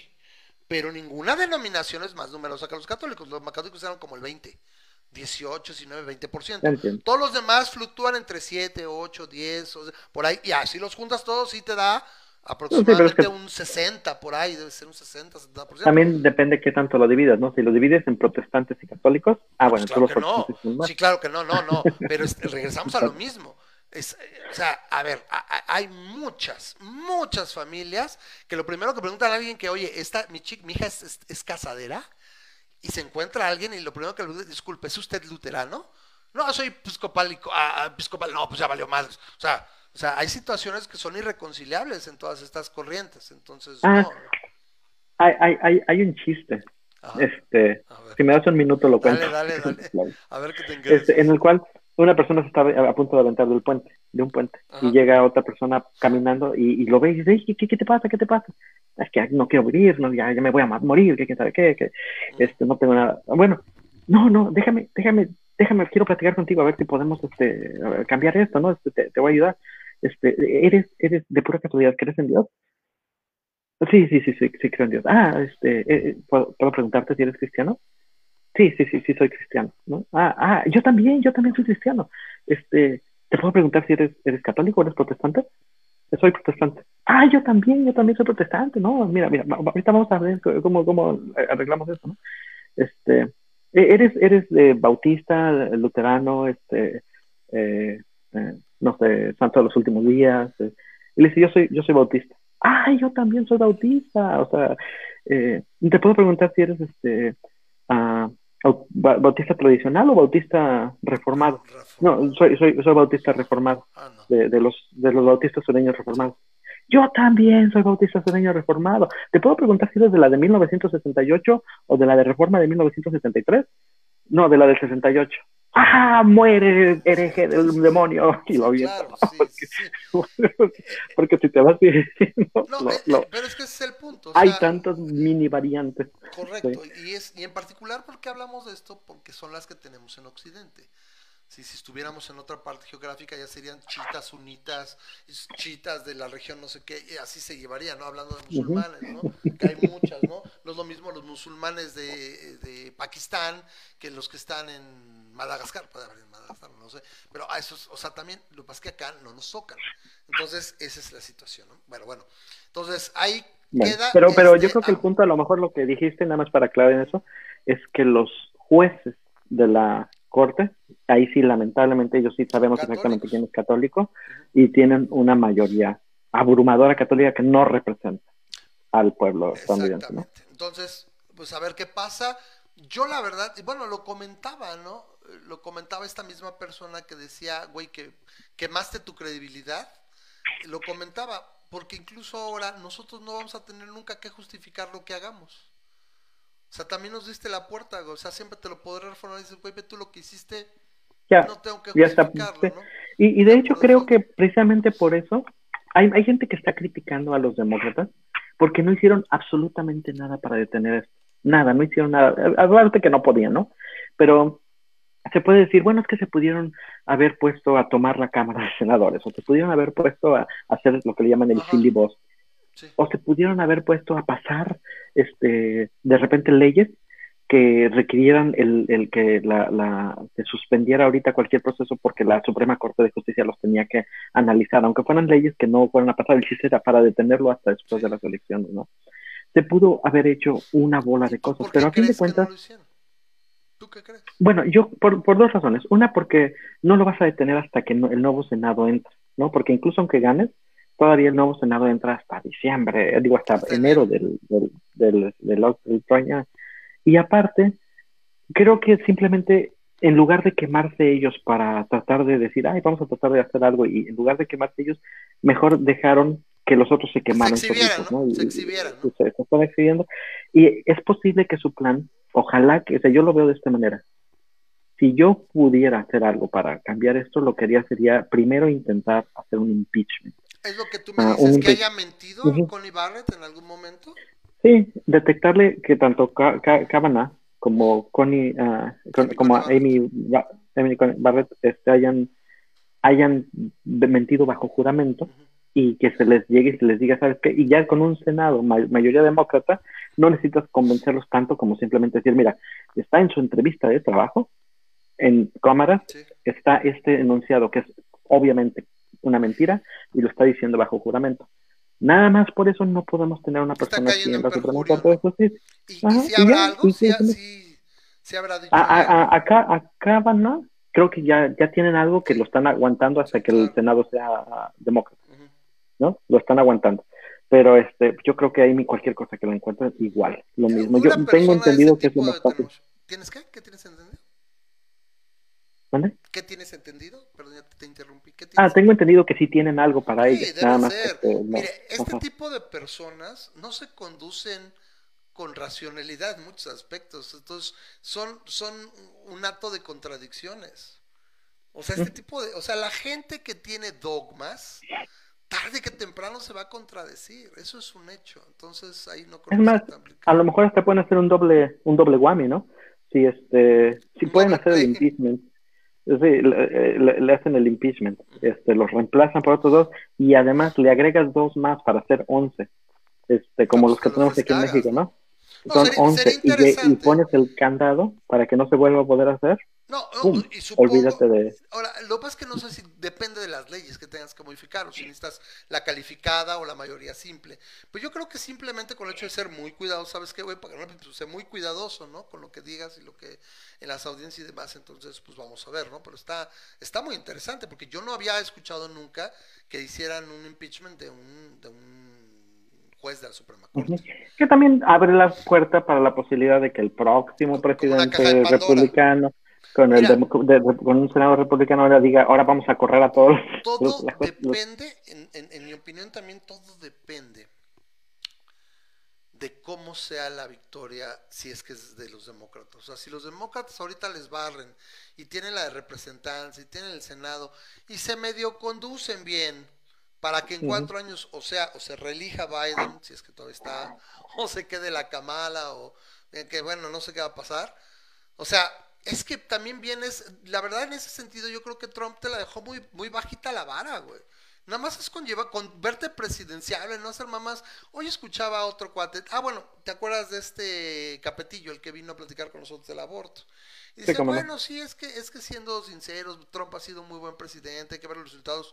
Yo, hello, no te gana. Acá, a ver, a ver, destruyó las alianzas, con, o sea, permitió que creciera el liderazgo de autoritarios por todas partes, es monotemático en gran medida, desdeñó la ciencia, el cambio que, o sea, literalmente, pues yo no veo mucho. No redujo el gasto. Oye, ah, exacto, oye, es que la economía y todo, a ver, güey, bajó, bajó selectivamente los impuestos, güey, pero sigue el, el déficit y el gasto trepándose, y, y aparte nos trajo toda esta polarización, todos estos consecuencias de la América de Trump, que es los pinches, eh, el racismo y la división y la polarización.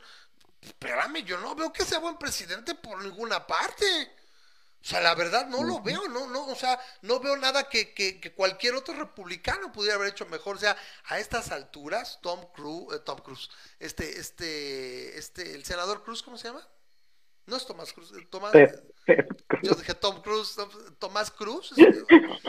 ¿Cómo se llama? ¿El senador Cruz? Ted, Cruz. Ted Cruz o, o, Jeb Bush, la gente de los hijos de, de, Bush, hubiera hecho un trabajo mucho mejor, o sea, no hubiéramos estado con estas mamadas, el Cacas lo hubiera tenido también más difícil, o sea, etcétera, etcétera. Y Paul Randy hubiera sido mucho mejor también. Sí, entonces, bueno, X, ¿no? Este, sí, hasta Ron Paul, o sea, claro que sí. El, caso es que este, este fenómeno de circo que es Trump, hablando hoy de investiduras presidenciales, la tenía por los suelos y demás, ¿no? Entonces yo bien diría, o sea, es que digas que nos va a ir mal, digo, lo mismo, lo mismo decíamos en 2016, que se iba a acabar el mundo con Trump. Aquí estamos. Pero si fue una, una experiencia francamente caótica y escabrosa. O sea, yo insisto, o sea, que están las... No, es que, que, se van a ir al socialismo. No es cierto, o sea, eso, eso no es cierto. Ahora sí que con, los pies en la tierra, Biden, al menos Biden, yo no sé, hablan de, de la Ocasio Cortés y todo, que por ahí aquí tenemos gente que ama a Alejandro, Alexandro Ocasio Cortés, no es santo de bendición porque haga, habla medio a lo pendejo, pero bueno, ya que te digo, después de este pendejo, créeme que estoy abierto a muchos, a escuchar muchas cosas. Entonces, no, no me acaba de gustar mi Ocasio Cortés, se, se, pasa de zurda, pero si lo pongo comparado con Tron, sí es así con Trun, es acá. Pero bueno, esa parte ahí se queda. Eh, ¿Qué otra cosa tenemos en, la, en, el, en, el, tintero? Teníamos esta. Que, ya que antes de que nos salgamos de la política gringa, ¿quieres que hablemos de Borat y Giuliani? Sí, de una vez ahí, ahí, para que ya no cambie si quieres. Eh, comenta lo que pasó. Ok, amigos, hay una nueva película de Borat. Aquellas personas que no conozcan a Borat, el actor se llama uh, Sasha Cohen. Sasha Baron um, Cohen. Sasha Baron, Sasha Baron Cohen. Uh -huh. Este, y es, a mi punto de ver, en mi muy personal punto de ver, es el personaje como Borat es, una, es un personaje despreciable. No, yo no lo soporto. ¿A quién? ¿A, este, a Borat? A, Borat. a, mí me cae bien Sacha, a Baron Cohen, no, bueno, pero, pues pero el, el, el, personaje como tal, su comedia no me gusta, no me gusta. La verdad es que no, no, no es, no, no, es el, el, Sí, no, no, no, nunca, nunca le agarré el sabor. Pero ha tenido un par de cosas, particularmente en la primera, en la primera este, uh, película, en la cual este, pues, se avienta al ruedo, ¿no? Se avienta al ruedo y es muy respetable y, y agarra, en, en, ese tiempo hacía entrevistas con, con políticos, donde los políticos pensaban que le estaban haciendo una entrevista de verdad y él les hacía una bola de cosas que obviamente los exhibía feamente. En la primera película puedes ver cómo exhibe muy feo a, a personas este, en, en, sus creencias de, de, las armas, en sus creencias este, de republicanas fundamentalistas, ¿no? Donde él les da cuerda, les da cuerda y, y permite que se exhiban como racistas, como xenofóbicos, como, como, uh, como depredadores sexuales incluso, ¿no? Entonces, eh, fuera de, te digo, esos, esos, esos puntos que a mí no, no, me, no me alcanzan a gustar, en, en la segunda película, que es la nueva que acaba de sacar y la acaban de sacar apenas hace creo que una semana, creo no, ni una semana, el viernes creo que la sacaron. Sí. Este, Amazon Prime, por aquí es que ahí está, sí, la tengo Ajá. de verla.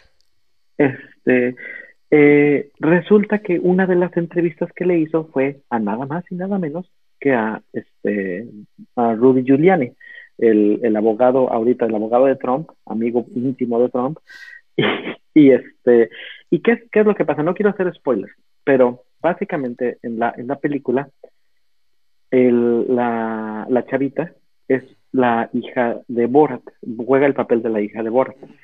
Eh, una hija, en, el, en, el, en, en, en, papel, una hija de 15 años. Este, la verdad es que la actriz es una actriz de 22 años en, ese, en el tiempo que lo hicieron, el día de hoy tiene 24, pero en el tiempo que hicieron la, filmación me parece que es de 22 años.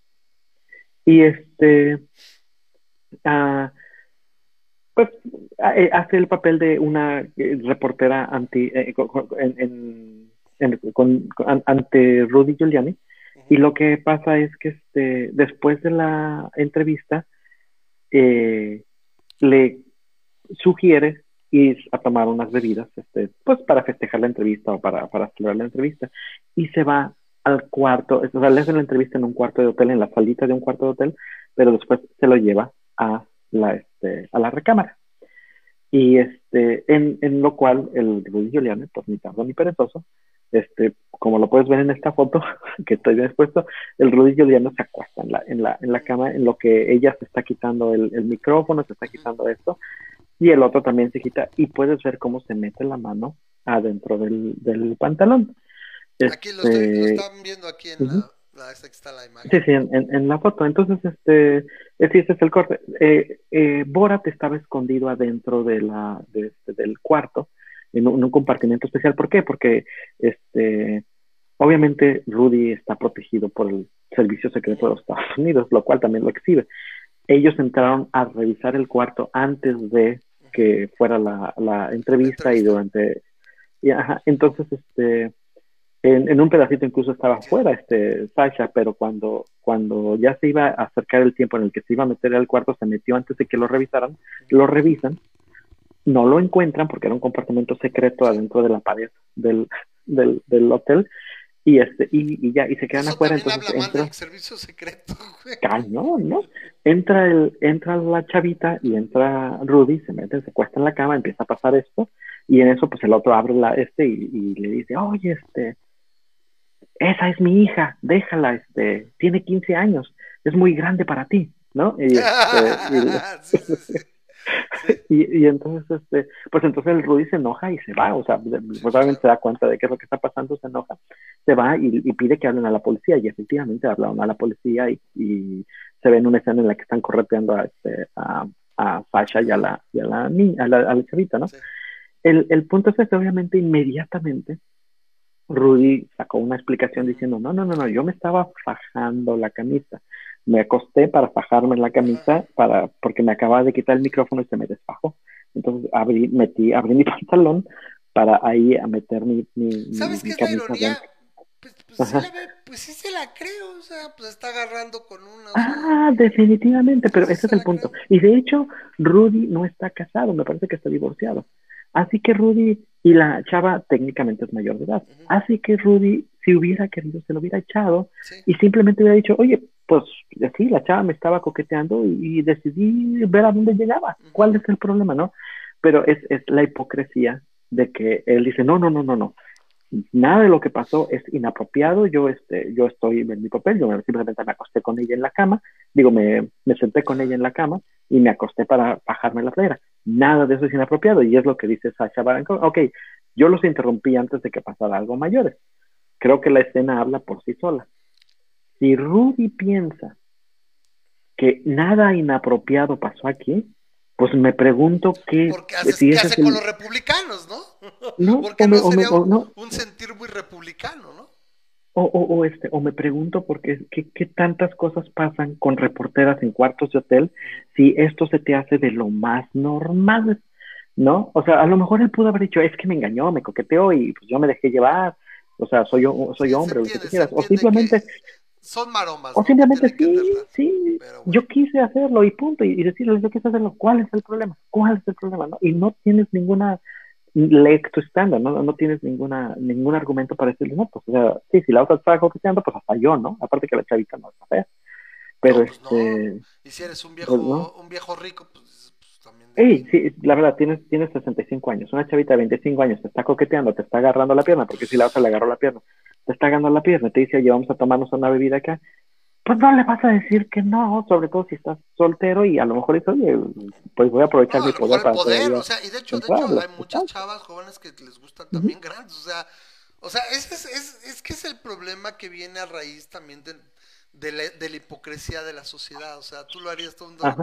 Pero, pero si no está mal, ¿no? Y no sé qué tanto, o sea, como tú dices. No, ¿y ¿para qué se defiende? Y pues es lo que es lo que lo único dice Sacha. No, yo te Dice digo, Sacha, eh, ya ok, sí la veo, si se te bueno, hace apropiado, no he visto Eso es todo lo que haces con los ex- el contexto, solo único vi lo que él declaró y la foto.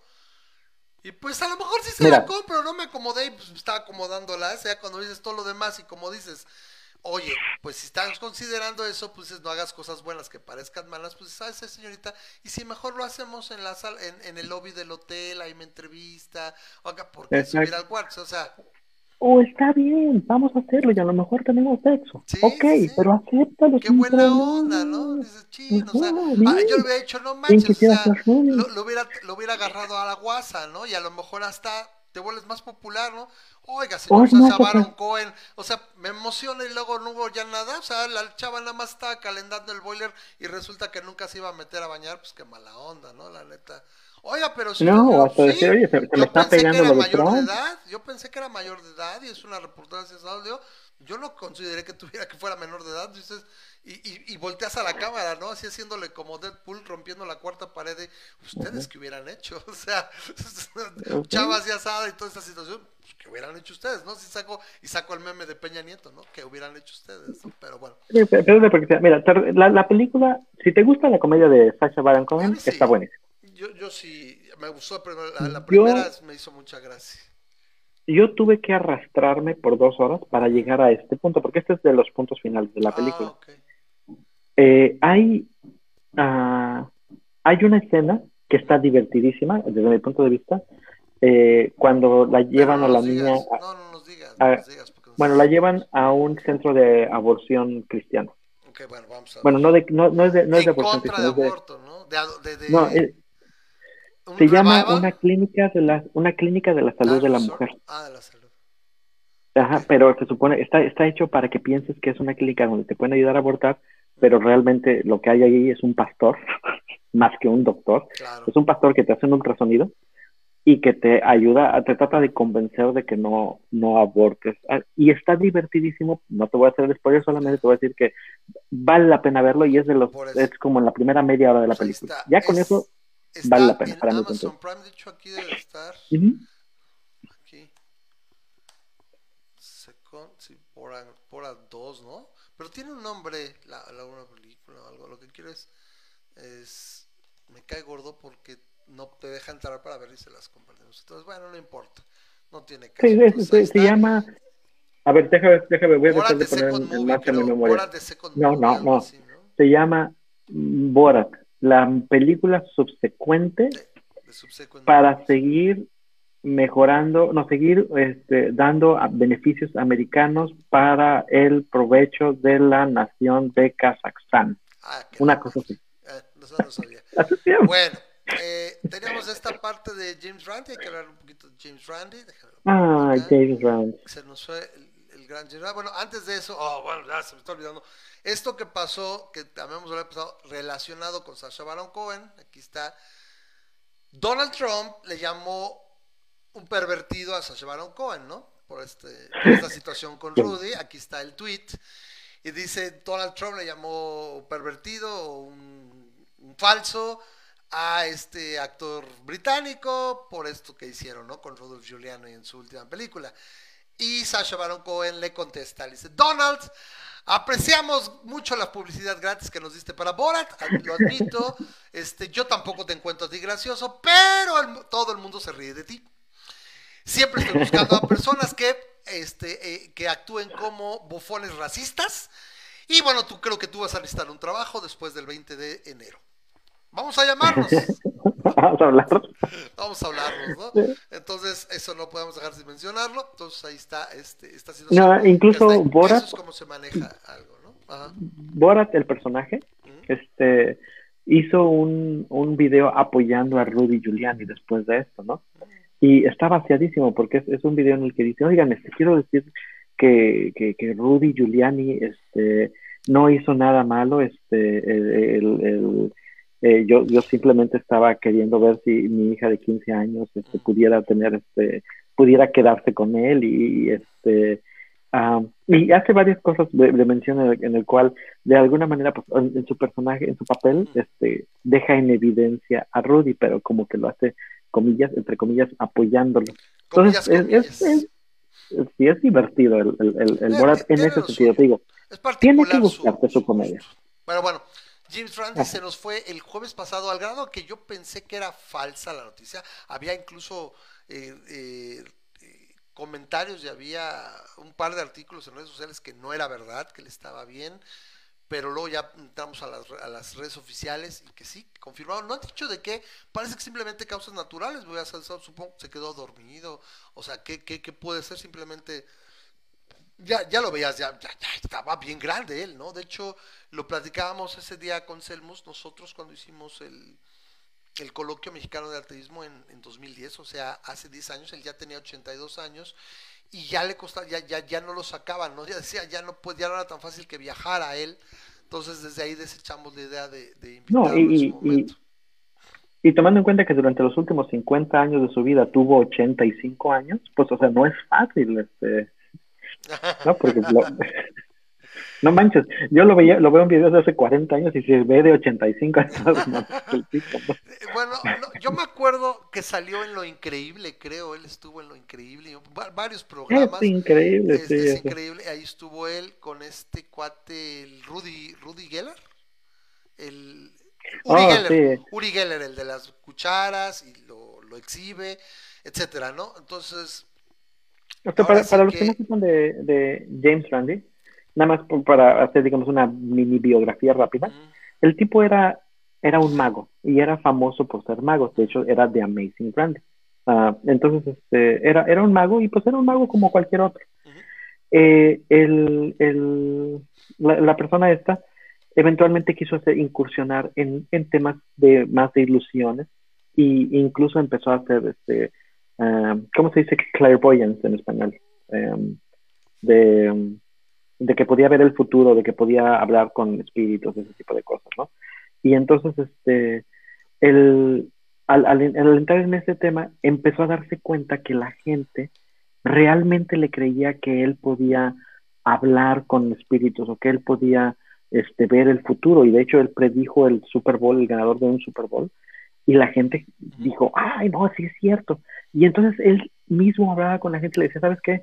O sea, es, es show, es un show y nada más quiero que quede claro que esto es, mi acto es para engañarte y, y, es porque así funcionan los magos, y así funcionan los ilusionadores. Y se dio cuenta que la gente no creía que no fuera real, que se le hacía más difícil, y ahí viene la frase, ¿no? Se le hacía más difícil convencer a la gente de que, de que los había engañado a de engañarlos. De engañarlos era facilísimo, pero convencerlos de que, oye, no, no. Y entonces. Parece que la gente dijo, ser bañada.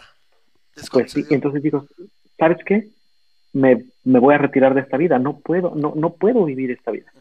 Y entonces empezó a hacer lo contrario. El, el, básicamente lo, nosotros lo conocemos como el, como el, honesto, mentiroso, el honesto mentiroso. El, honesto mentiroso, ¿no? El, el, como acá, ¿Cómo se llamaba el mago acá en, de la carabina de Ambrosio, el Beto el Boticario? Chenkai. Beto el Boticario. A ver, a ver, vamos a nombrar magos de nuestra época. A ver, Chenkai, Beto el Boticario.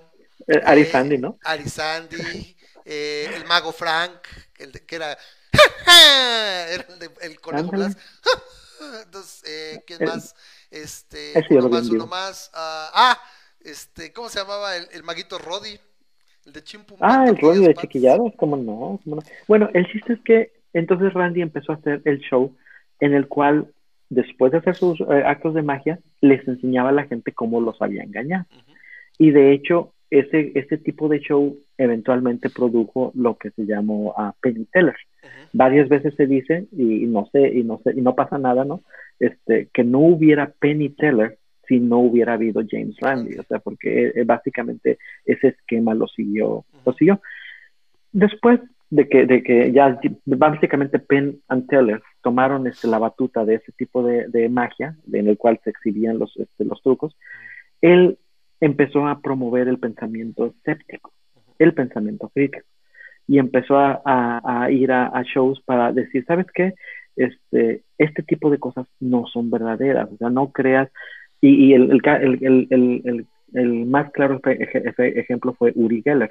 Uri Geller, para los que no sepan, en 1970 era un israelí muy famoso que se hacía pasar por un mentalista en el cual, o con poderes telequinéticos que podía este, pedirle a una cuchara, dóblate, dóblate, dóblate, y la cuchara se doblaba, ¿no? Este, la agarraba con, ah, veías cómo agarraba la cuchara con el dedo y la empezaba a sobar. Y después de estarla sobando y sobando y sobando, la cuchara se empezaba a doblar, o una llave, la, llave también. Y entonces lo que hizo Randy es, dijo, analizó muchos videos y dijo, o sea, la gente se deja engañar, ¿no? Y esto es lo que hace la, es lo que hace Uri Geller para hacerte pensar que está doblando la, la cuchara enfrente de ti, pero no es cierto. Y, y, por ejemplo, hubo un caso muy sonado que le invitaron a, John, a Johnny Carson. De hecho, lo estoy pasando, lo está, ahorita está pasando el video. A Johnny Carson, ah, no, ah, pero invitaron a Uri Geller, a Johnny a Carson. Johnny Carson, sí. Al, al, al y este, Tonight Show con Johnny Carson, correcto. exacto, y, y como consultor le pusieron a, a, a, Randy, no, no le dijeron a Uri Geller que iba a estar ahí. Nada más pusieron a, como consultora a Randy. Y este y qué fue lo que pasó Randy les dijo ok eh, no le digan que vamos a ponerle todos estos cubiertos enfrente de él para que él escoja cuál va a doblar. No dejen que toque ninguno no no le pongan este nada entonces ya se llega a la, a la entrevista el, el Uri Geller y le ponen enfrente la mesa y, luego luego ves en sus ojos como dices ay o sea yo, yo venía aquí a contestarte preguntas, yo no vengo preparado para hacer esto. Y dice, bueno, pero tú haces esto todo el tiempo, a ver, enséñanos cómo, cómo puedes, tú, agarra una cuchara de aquí y algo así, dobla, de hecho ahí lo vas a ver cómo está, este, cómo le ponen la, la mesa. Que, parece, parece así como, si me preguntas, lo ves y tiene todo el tipo, parece David Hasselhoff, güey. La camisa, los caminados, oh, David Copperfield también en aquel tiempo. Tipo, tipo, sí, sí, sí. Y entonces, este, media hora pasó, creo, en, en, lo cual el tipo estaba agarrando fuerzas y decir, a ver, es que no me siento inspirado, déjame, y pasaba las manos arriba de, la, de los metales, y decía, a ver, déjame, pues no, nunca hizo nada, nunca lo hizo. Eh, en, en, otra, en otra evidencia, este, ah, en, otro, en otro show le hicieron lo mismo, pero él sí se animó y dijo, voy a agarrar esta cuchara. Y era tenía una cuchara de esas soperas. Voy a agarrar esta cuchara sopera. Y entonces este, le decían, no, no, mejor agarra este esta, esta, esta, cuchara o este tenedor. No, decía él, esta supera, esta es la supera que, con la que me siento a gusto. Y obviamente lo hizo y la dobló y todo eso. Y luego le empezaron a hacer preguntas alrededor de eso y dijeron, oye, nadie traía esa cuchara supera, esa cuchara supera la traía el Uri Geller. Este, él, él, de alguna manera apareció esa cuchara supera ahí. Y eventualmente fue más que claro que este que, que, todo esto estaba manejado que si él proveía sus propios este, sus propias cucharas o sus propios este, eh, cucharones eh, podía hacer lo que él decía que hacía. Si no les proveía él no. Entonces uh, James Randi eventualmente hizo eso con él hizo eso con varios otros este, charlatanes. Eh, Uri Geller salió de la, del, del, ojo público porque obviamente Randy básicamente se mascaró. Había un uh, pastor Popper este, un pastor de esos que, que llegan a, a, la iglesia evangélica. En Popov. Ah, Popov, Popov. Y, este, y que llega a la iglesia y empieza a decir, ah, sí, te voy a sanar, y este, a ver, esta Margarita, Margarita, que, que, que tiene problemas en la garganta, a ver, ven para acá, este, ¿cómo sigue tu problema de riñón? Ah, y ya, y así, ya, tú, tú vives en, en, en tal calle, ¿no? Ay, sí, ¿cómo sabes eso? Sí, es que me está llegando esto, que, este, vives en, tal, y así, no, Peter Popov, y, y, luego se iba con otro, oh, tu esposo es tal, ¿no? Sí, ¿cómo sigue su problema de esto? Y, y todos así, ay, ¿cómo es posible? Y agarraba a, muchos de este, de este. James Randi, nada tonto, dijo, vamos a ver cómo le hacemos y se metió en, en uno de esos este, shows.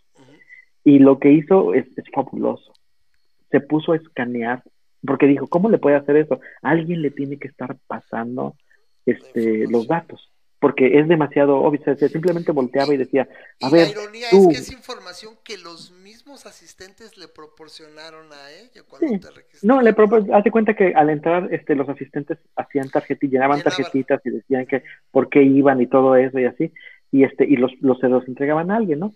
Entonces, y pues con su número de asiento y todo, ¿no? Entonces, este, eh, bueno, dices, bueno, pues, estaría muy cañón que el tipo los leyera y se acordara y dijera y, todavía no, no, pues hicieron un escáner de radio este, y alguien se puso, o sea, del equipo de, de, es en contexto estaban en el 80, entonces como que no había ahora, pues, oye, pues hasta con un sí, pues, Y no se ve, y estaba Eso era lo que tenía.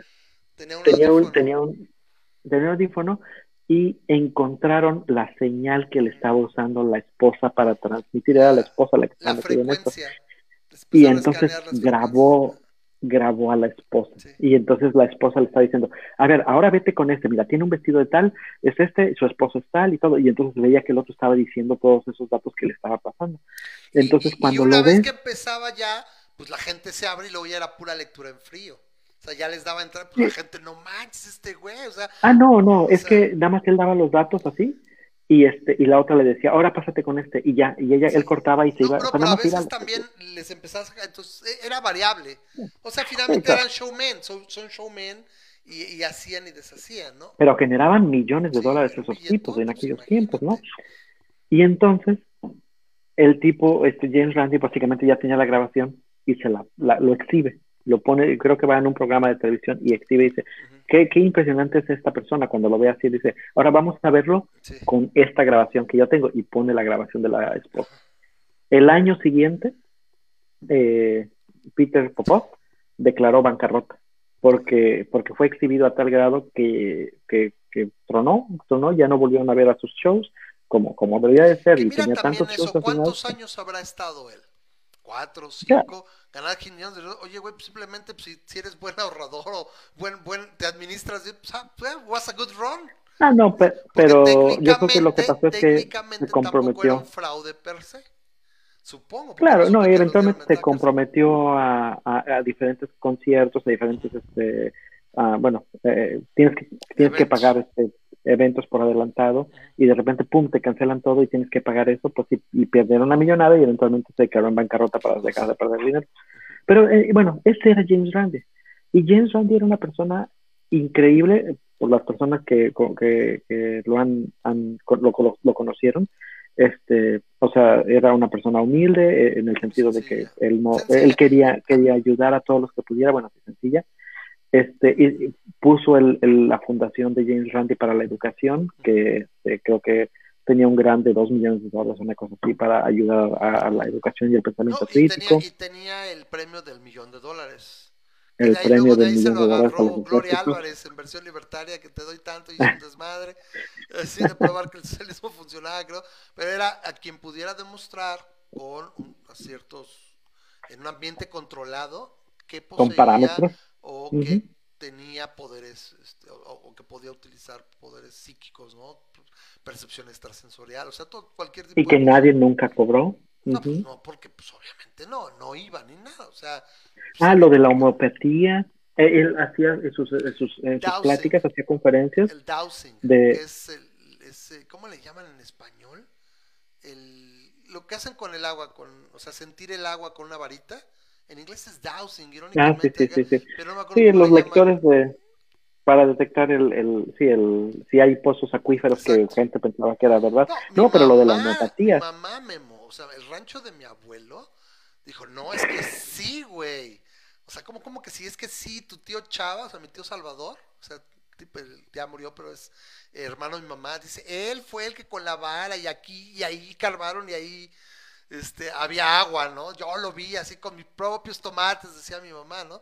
Le digo, sí, sí, pero no eres escéptica, entonces seguro que aquí hay que ver cuántas veces se equivocó, cómo, sí, ¿no? Pues a prueba de error y, y en aquel entonces había mucho más, este, opciones, ¿no? Sí, no, yo, yo mi primera explicación de por qué la homeopatía no funcionaba se la, se la debo a James Randi, ¿no? Este, en, en, sus conferencias de, de que hablaba de, de diferentes charlatanes, la lo que agarra... El saurismo, pero es radiestesia, yo la escuché, yo la conocía como radiestesia, pero dice, dice, dice, dice el tocayo Plasencia, saurismo. Ah, chinga, o sea, es, es como de Atena, de los caballeros del zodiaco, saurismo.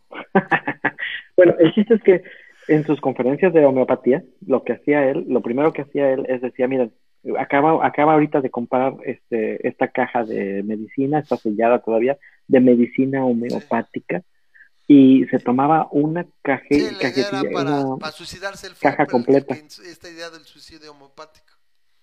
Sí, que este, metía, se tomaba creo que 20 pastillas de caja. De, o sea, se agarraba toda la caja y se le echaba enfrente de la audiencia toda la caja. Este, este es la, la, Y empezaba a analizar cuáles eran los, los de esta homeopática y pasaba toda la conferencia y dice, he estado haciendo esto por cientos de conferencias. Dice, y no me pasa nada. ¿Por qué? Porque la homeopatía es falsa, ¿no? Y, y te daba toda la explicación de por qué era falsa y todo, y decía, o sea, este, cómo no tiene efectos secundarios, pero tampoco tiene efectos primarios. Y el, el, el montón de cosas, ¿no? Entonces, este, si, si alguien quiere conocer la verdad de homeopatía, busque a James Randi hablando de homeopatía. si quieres ver una manera como, como desenmascarar... creo que también, este... Tienen un buen... Sí. Si quieres ver cómo desenmascarar este, este charlatanes, ve a, James Randi con lo de Uri Geller y con lo de Peter Popov. Si quieres este, entretenerte este, y al, mismo tiempo eh, encontrar cómo hacen este, los trucos de magia, ve a James Randi haciendo trucos de magia. O sea, eh, el tipo era una luminaria en todos los sentidos y, y pues la verdad se siente triste que se haya muerto, pero se siente de alguna manera bien el que bueno, ya este, quisiéramos todos una vida así no, el que el que él él sí dejó él sí dejó el mundo en una manera un poquito mejor de cómo lo encontró. se, se, a los 80 años me parece que este eh, se, salió del closet. También es otra cosa que no que normalmente no este, no se conocía de, de, James Randi. Este hizo oficial su relación con su esposo que, que le sobrevive el esposo. Y Randy era gay este no sabía que él era gay Sí, a, los 80 años este lo hizo oficial porque consideró que ya, ya, que, o sea, que consideró que al final de su vida no podía vivir los últimos años de su vida este, ocultando algo tan importante cuando su plataforma le ayudaría a decir, oye, si estás enamorado de alguien con el que quieres pasar el resto de tu vida, ¿por qué no deberías de ser libre de poder simplemente decírselo al mundo, ¿no? Y por qué tener que escondido, y por eso decidió salir del closet, pero hasta los 80 años, fíjate. es que lo cual también es algo triste. Hablando de, ahora precisamente hablando de gays, bueno, esta parte de esta, este, supuestamente es una especie de documental o algo, así que eh, concerne al Papa Pancho, el Papa Francisco, donde supuestamente da esta declaración de que él está de acuerdo con las uniones civiles para que los homosexuales tengan los mismos derechos, tienen derecho a estar en familia y todo, entonces pues, él estaría de acuerdo y las, las, las impulsaría incluso, ¿no? A primera, de hecho yo me fui con esa, de esas veces que me toca así la emoción de, ah, bueno, órale, una de cal por las que van de arena, pero esta idea de que, eh, pues, se oye mejor de lo que realmente es. ¿Por qué? Porque viene esta idea de que, de que, oye, pero serían otro tipo de relaciones, ¿no? Entonces no es lo mismo en equiparable al matrimonio. Yo llegué a matizar en redes sociales donde decía, bueno, yo no tengo, yo, yo creo, yo creo que la gran mayoría de las parejas homosexuales no tendrían inconveniente en que se llamaran distinto, siempre y cual fueran total y absolutamente equivalentes. O sea, simplemente es como, por ejemplo, eh, oye, llego a mi acta de nacimiento hasta ahorita, oye, quiero que diga robot, no, no se puede, te toca sexo masculino, es lo que hay, masculino, femenino, y yo me enojara, ¿no? Es que quiero que el de mi niño se haga el robot, le digo, pues no, porque no es un robot. O sea, puras penas, pero pues tienes todos los derechos de un ciudadano, ¿no? O sea, en ese aspecto, ¿no? Entonces yo creo que muchos dirían, bueno, se llame como quiera, simplemente hay situaciones donde pues no, no puedo, o, o sabes qué, este, eh, tengo unas escrituras, pero son escrituras para un piano, pues no creo que nadie te haga unas escrituras para un piano, ¿no? O sea, es irrelevante. ¿Por qué? Porque no es una casa, las escrituras son para un inmueble. ¿Me explico? O sea, por su misma naturaleza, dices, no necesito unas escrituras para un piano. Entonces, en ese sentido diría, pues no necesito que se llame matrimonio. Si es lo mismo, simplemente yo tengo ese aspecto, ¿no? Por ejemplo. Bueno, pero esa es una, una, una pequeña ceguera este, yo, entiendo, yo entiendo. O sea, sería, sería eso. ¿Por qué? Porque viene la contestación de que diría, pues estarías generando supuestamente ciudadanos de primera y segunda porque tú sí tienes derecho a la palabra matrimonio, otros que no. Entonces ahí es donde viene ya bueno, ¿y qué significa matrimonio? Y empieza acá, que realmente se pierde el, el, bosque por los árboles, ¿no? Que a fin de cuentas es simplemente en esta sociedad actual que tenemos en Occidente, en gran medida, el matrimonio es una institución social que representa muchas cosas por de facto, o sea, no hay que preguntarle. Si estás casado y tienes un cónyuge, ya de facto es así, ¿no? Vienen los libertarios como uno que yo digo, bueno, pues lo ideal sería que no hubiera un, matrimonio civil establecido por el Estado o que no fuera la única, el único sabor, ¿no? Donde dijera, ¿sabes qué, güey? Pues está muy chido tu, tu, tu, este, tu plantilla, o sea, fuera una plantilla, mira, el matrimonio del matrimonio civil es esta plantilla, ah, pues yo, pero mira, yo le quiero agregar esto, y es, ah, perfecto, entonces tú tienes este contrato que toma todo lo que dice y aparte tú le agregas esto, pero, oh, oye, ¿sabes que no me gusta esto y esto? Ok, y que ante notario, ¿sí? O ante un fedatario del que tú quieras, de alguna manera, ese, ese pudiera después ser reclamado o ser eh, enforced, como diría, ser respetado ese contrato. Eso para mí sería ideal porque ya no estás auspiciando que el Estado me dé permiso, ¿no? Simplemente, ok, es un contrato entre particulares y que representa todo y básicamente dirías desde visitas en el hospital, porque nada más es el cónyuge, hasta herencias u otras cosas, ¿no? O sea, podría ser ahí. Es que ese, es el punto, mira, ese es el punto que, que, que, falla. Sí, suena muy bien que tú puedas establecer tu propio contrato de la manera que tú quieras, lo que tú quieras, pero existe un punto hay muchísimos beneficios que se le extienden únicamente al cónyuge. Pero ¿qué, qué, qué, beneficios de esos podrían no estar en un contrato definido? ¿Cómo que? O sea, que yo no pudiera ponerlo. La pensión, la pensión para enviudez, por ¿Y eso no podría yo ponerlo? ¿Sabes que ellos son viudos? No, ¿Por qué no puedo? No. ¿Por qué? Porque mi compañía me da un beneficio. Mi compañía me da un beneficio en el cual, si yo me muero, eh, aparte de, esa, eh, bueno, cuando ya me, yo, cuando yo me retire, el Estado lo establece. No, no. Entonces, ¿quién establece no, no, no. por viudas? Eh, eh, eh, por ejemplo, esta es una, una, una compañía particular, ¿no? En la cual, el, este, cuando me retiro, este, ya no, ya no, ya no hay muchas de esas, pero solía haber, este, me retiro, me dan una pensión, ¿sí? Y la pensión incluye la pensión por enviudez, Correcto. en el cual, cuando ya me retiro, este, le van a seguir dando esa pensión al cónyuge. Correcto. Tú, como ciudadano, no puedes decir, ¿sabes qué? Que quiero firmar algo para que en lugar de dárselo al cónyuge se lo den a fulanito. Pero, es que estás porque yo quiero que se lo den a fulanito. mundo actual, pero yo pienso un mundo distinto, en un mundo paralelo, donde, ah, claro, donde, claro. donde, y ese mundo paralelo sería como se pudiera llegar donde el Estado te dice, es que yo no soy el único que da permisos de matrimonio. Estos Estoy señores de acuerdo y todo contigo, esto pero... están, y para el Estado, en ese sentido, si tienes un contrato que diga tal, tal, tal, esa persona es su cónyuge, entonces ese contrato es como si fuera una licencia, ¿me explico? Exacto, estoy de acuerdo contigo, pero, en, la, en, la, vida real, en la, sí, en la vida real, en esta actualidad, en esta actualidad ah, no, pues sirve, no. le sirve de nada tener una unión Tendría civil. que haber probablemente una enmienda constitucional donde, ¿sabes qué? Dice, ¿sabes que Yo ya he estado, yo doy una licencia, pero ya no soy el monopolio. Y mi licencia incluye esto. Pero yo respeto y defiendo con las leyes, o sea, con la justicia, que todos los contratos emanados, agregados o distintos de estos. para efectos prácticos de este contrato, oye, la, oye, no espérate que se no te lo el Estado, no, no necesita porque el Estado respeta eso y para efectos prácticos ese es su cónyuge. Así lo estableció con ese contrato de él. Pero obviamente actualmente y todo no está. Entonces se entiende que en una de esas tendría que ser esta unión civil, tendría que ser así a la punta de la letra, al último punto final ser completa y absolutamente equivalente. Que ya desde el momento, o, igual, ya del momento que no se llaman igual, puede generar esa discusión. Sí, y mira, mira, por ejemplo, eh, eh, hay, hay, hay, casos, ¿no? O sea, hay casos muy tristes en los cuales una pareja de, de personas que estaban legalmente casados este, por unión civil, o estaban por, no estaban casados porque en aquel tiempo no se permitía el matrimonio entre, este, entre, entre parejas en Estados Unidos, pero estaban bajo una unión civil, ¿no? Y, este, y habían vivido juntos por 20 años. Y al tipo le da un ataque cardíaco, uno de ellos le da un ataque cardíaco, y, y se lo llevan al hospital más cercano. Y avisan a sus familiares incluido al, al, a la persona con unión civil, pero el hospital dice, ¿sabes qué? Este, tú no tienes ahorita derecho de entrar, nada más es para familiares. Oye, no, pero yo vivo en unión civil con ellos, es que no, no, te consideramos eh, familiares. Ah, bueno, entonces déjame lo llevo a otro hospital no te lo podemos dejar que te lo lleves a ningún otro hospital. O sea, aquí lo trajeron por emergencia.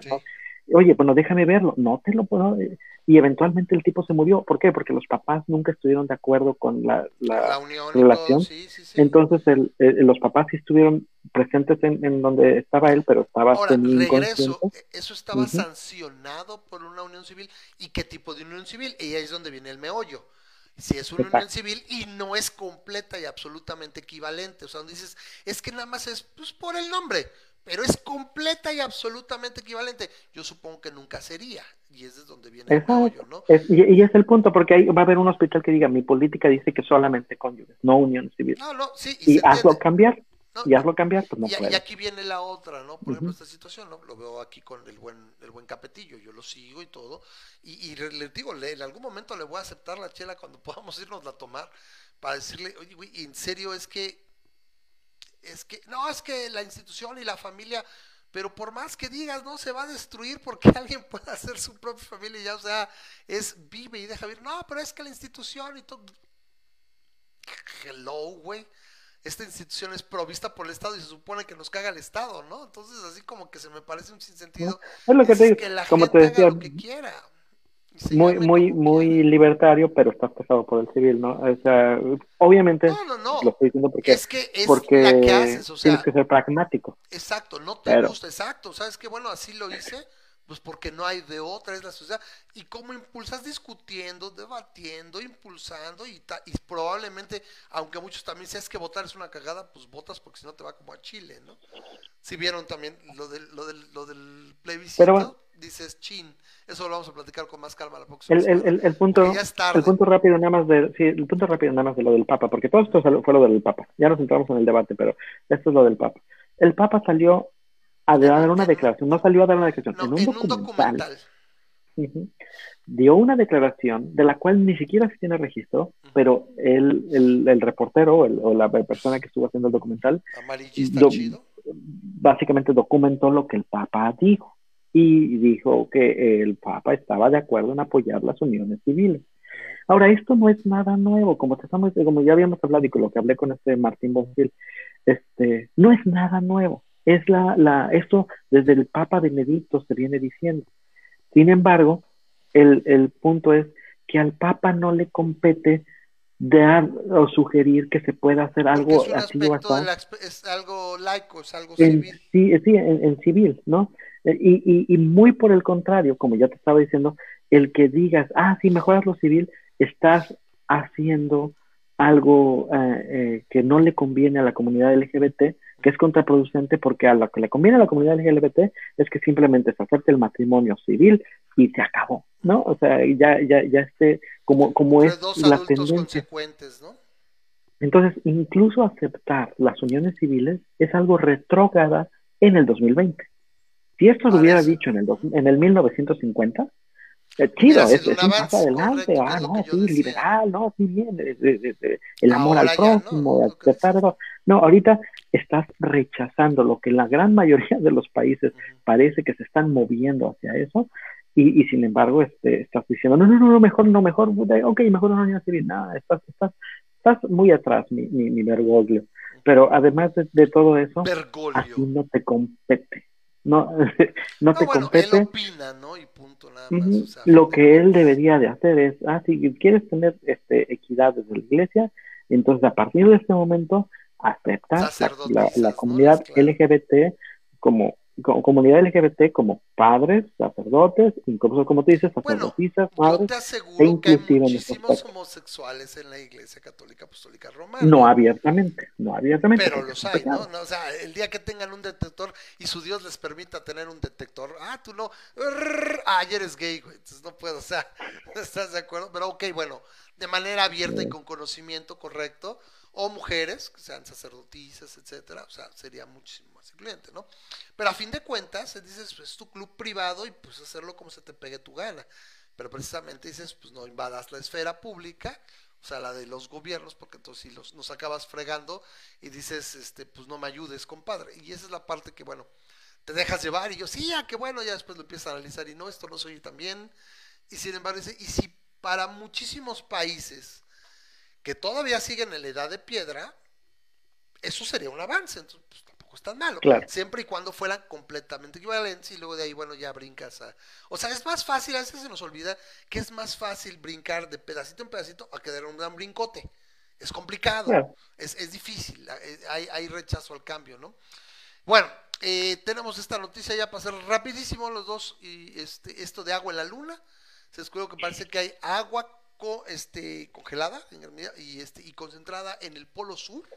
¿El término científico es hielo? ¿Eh? ¿El término... científico de agua congelada es hielo. Ok. Está congelada, pero también se puede entender y se puede decir. Ok, este, es que se puede decir agua congelada, ¿no? Esta, es agua líquida. ¿Por qué, ¿Por qué decimos agua líquida? No decimos necesariamente hielo, ¿no? en la franja, en la franja habitable de un sistema solar, dice, ah, tiene que haber agua líquida. Hasta parece también. desde hace mucho tiempo ya se sabía que había este, cierta cantidad de agua en la luna. ¿Por qué lo que, por, la cantidad o por qué es la, gran... Lo que la, la, la, abundancia, que, que, no creas que tiene océanos, ¿no? Pero la, eh, después de unas fotos y después de una serie de imágenes por, este, por sondas este, lunares, han determinado de que la cantidad de agua en la Luna es mucho mayor que la que se, se, había anticipado. Ok, ahora, mucho mayor, repito, ¿cuándo? Si la, si la cantidad que se esperaba eran dos vasos y resulta que hay para una piscina en toda la Luna, pues también así como que... No, no, este, particularmente en los cráteres, este, en los polos, pero también en los cráteres que no están en los polos, se ha determinado que hay este, manchas eh, que te dicen que en ciertos en, ciertos cráteres con determinadas propiedades, esas manchas son hielo, son bloques de hielo que son fácilmente este, alcanzables. Se dice que es suficiente agua como para que pudiera ayudar a establecer colonias en la Luna y que incluso pudiera ayudarse para generar combustible, para que no tuviera, o sea, que pudieras generar combustible en la Luna para los cohetes de regreso de tal manera que cuando sale tu cohete de la Tierra no tiene que llevar combustible para ida y vuelta, puede llevar nada más de ida y hacer refueling en la Luna la pregunta y de vuelta. La pregunta es cuánto sería, ¿no sería renovable, supongo? Ah, yo- ¿Cómo- cómo me- O sea, una vez que te estableces también empiezas a generar, por ejemplo, haces, puedes hacer terraforming. claro, claro. ¿Puedes hacer terraforming de la luna? O sea, podrías hacer De, de hecho, se, se dice que la, la idea de, un, de un, un- una, vía- una colonia, ya sea marciana o espacial, de cualquier manera, luna, lunar, es, es que tú generes tu propia agua reusable, ¿no? Pero si en el lugar a donde tú llegas ya, ya hay una buena cantidad, agua, pues, es como un es- es- empujón de 10 años, ¿no? A lo mejor de...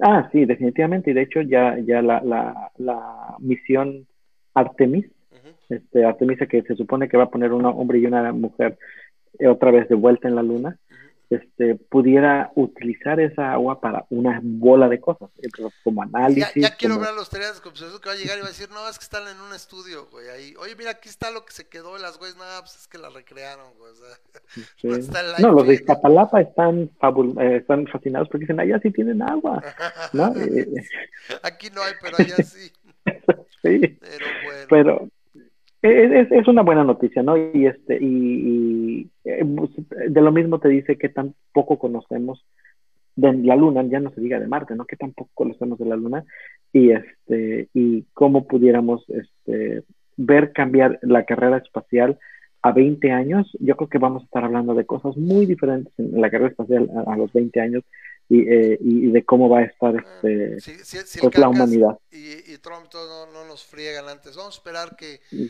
Miren, han sido que desde- literalmente, literalmente yo decían y gente que, que no es ni súper liberal ni simplemente le gustan las buenas películas.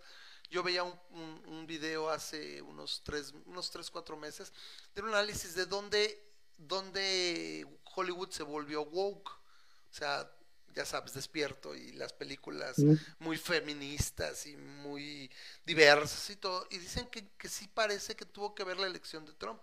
A partir de ahí se corrieron hasta la izquierda, les da cosa y empiezan a aprobar proyectos así muy radicales, muy representativos y todo.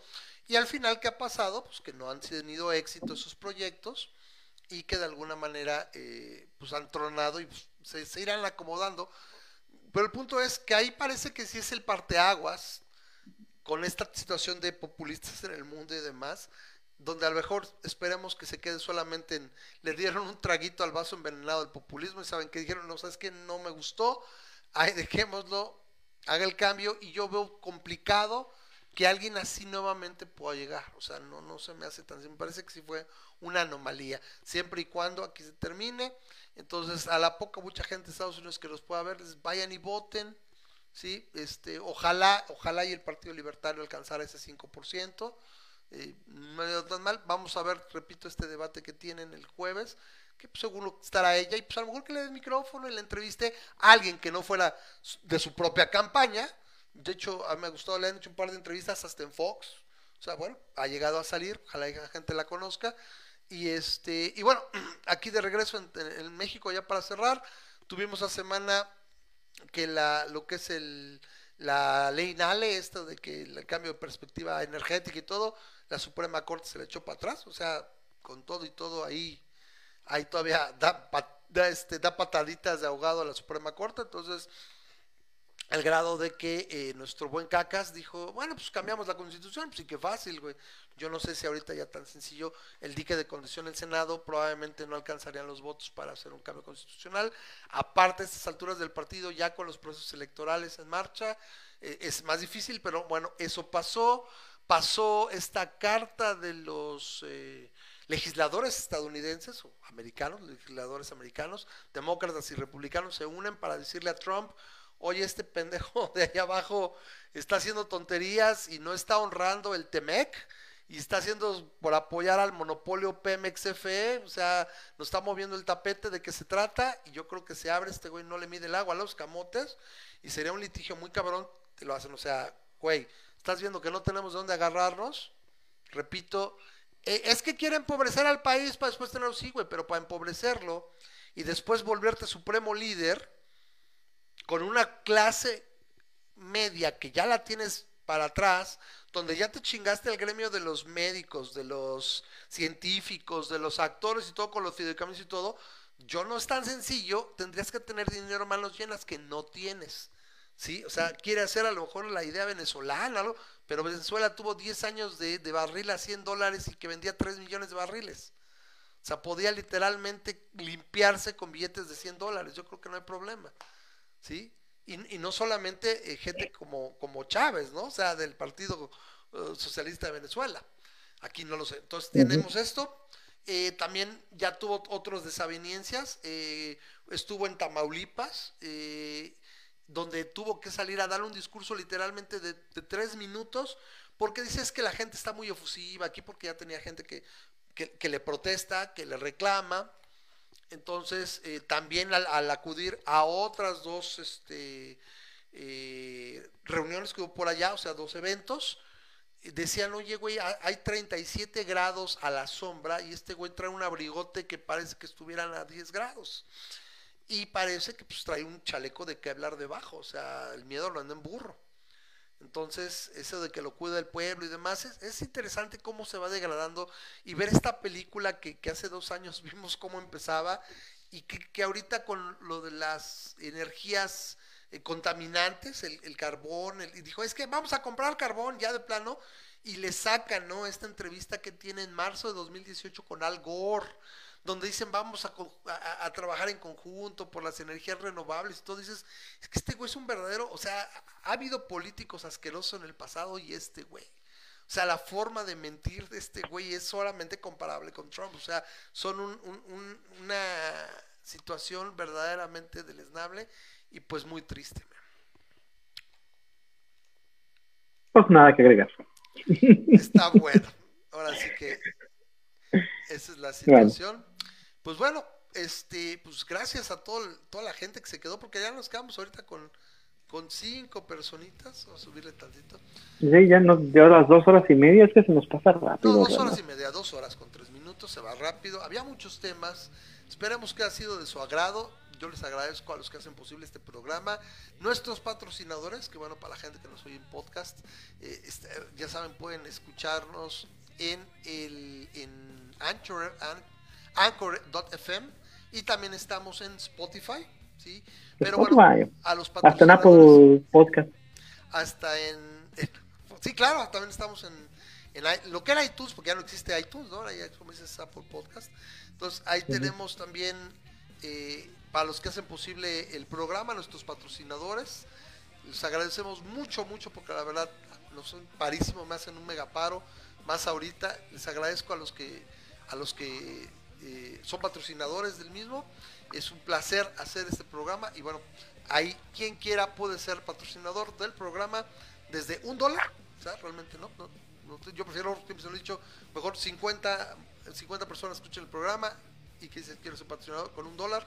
Si les gusta lo que hacemos, ahí pueden patrocinar el programa en patreon.com diagonal masa crítica. Ahí está. La próxima semana. Entonces, eh, ahí Debate. pueden ver. Digo, la próxima semana vienen las elecciones, entonces ahí nos pueden acompañar. Yo les agradezco mucho que nos hayan acompañado y que de alguna manera pues, se hayan quedado hasta esta hora.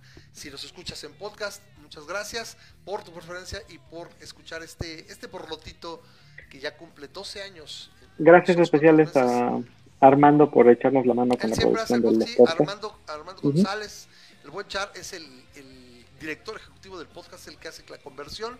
Y me parece que él salvó la bronca el año pasado, hay que checar, pero él creo que sí convirtió el, programa como debió hacerse, pero bueno, si nos lo hubiera bajado a HBO. Pero bueno, entonces aquí esperamos verlos la próxima semana. Les avisamos, estén al pendiente, porque probablemente empezaremos a las 8, yo creo que es cuando empiezan a llegar resultados, ¿no? Más o menos a las 8 de la noche.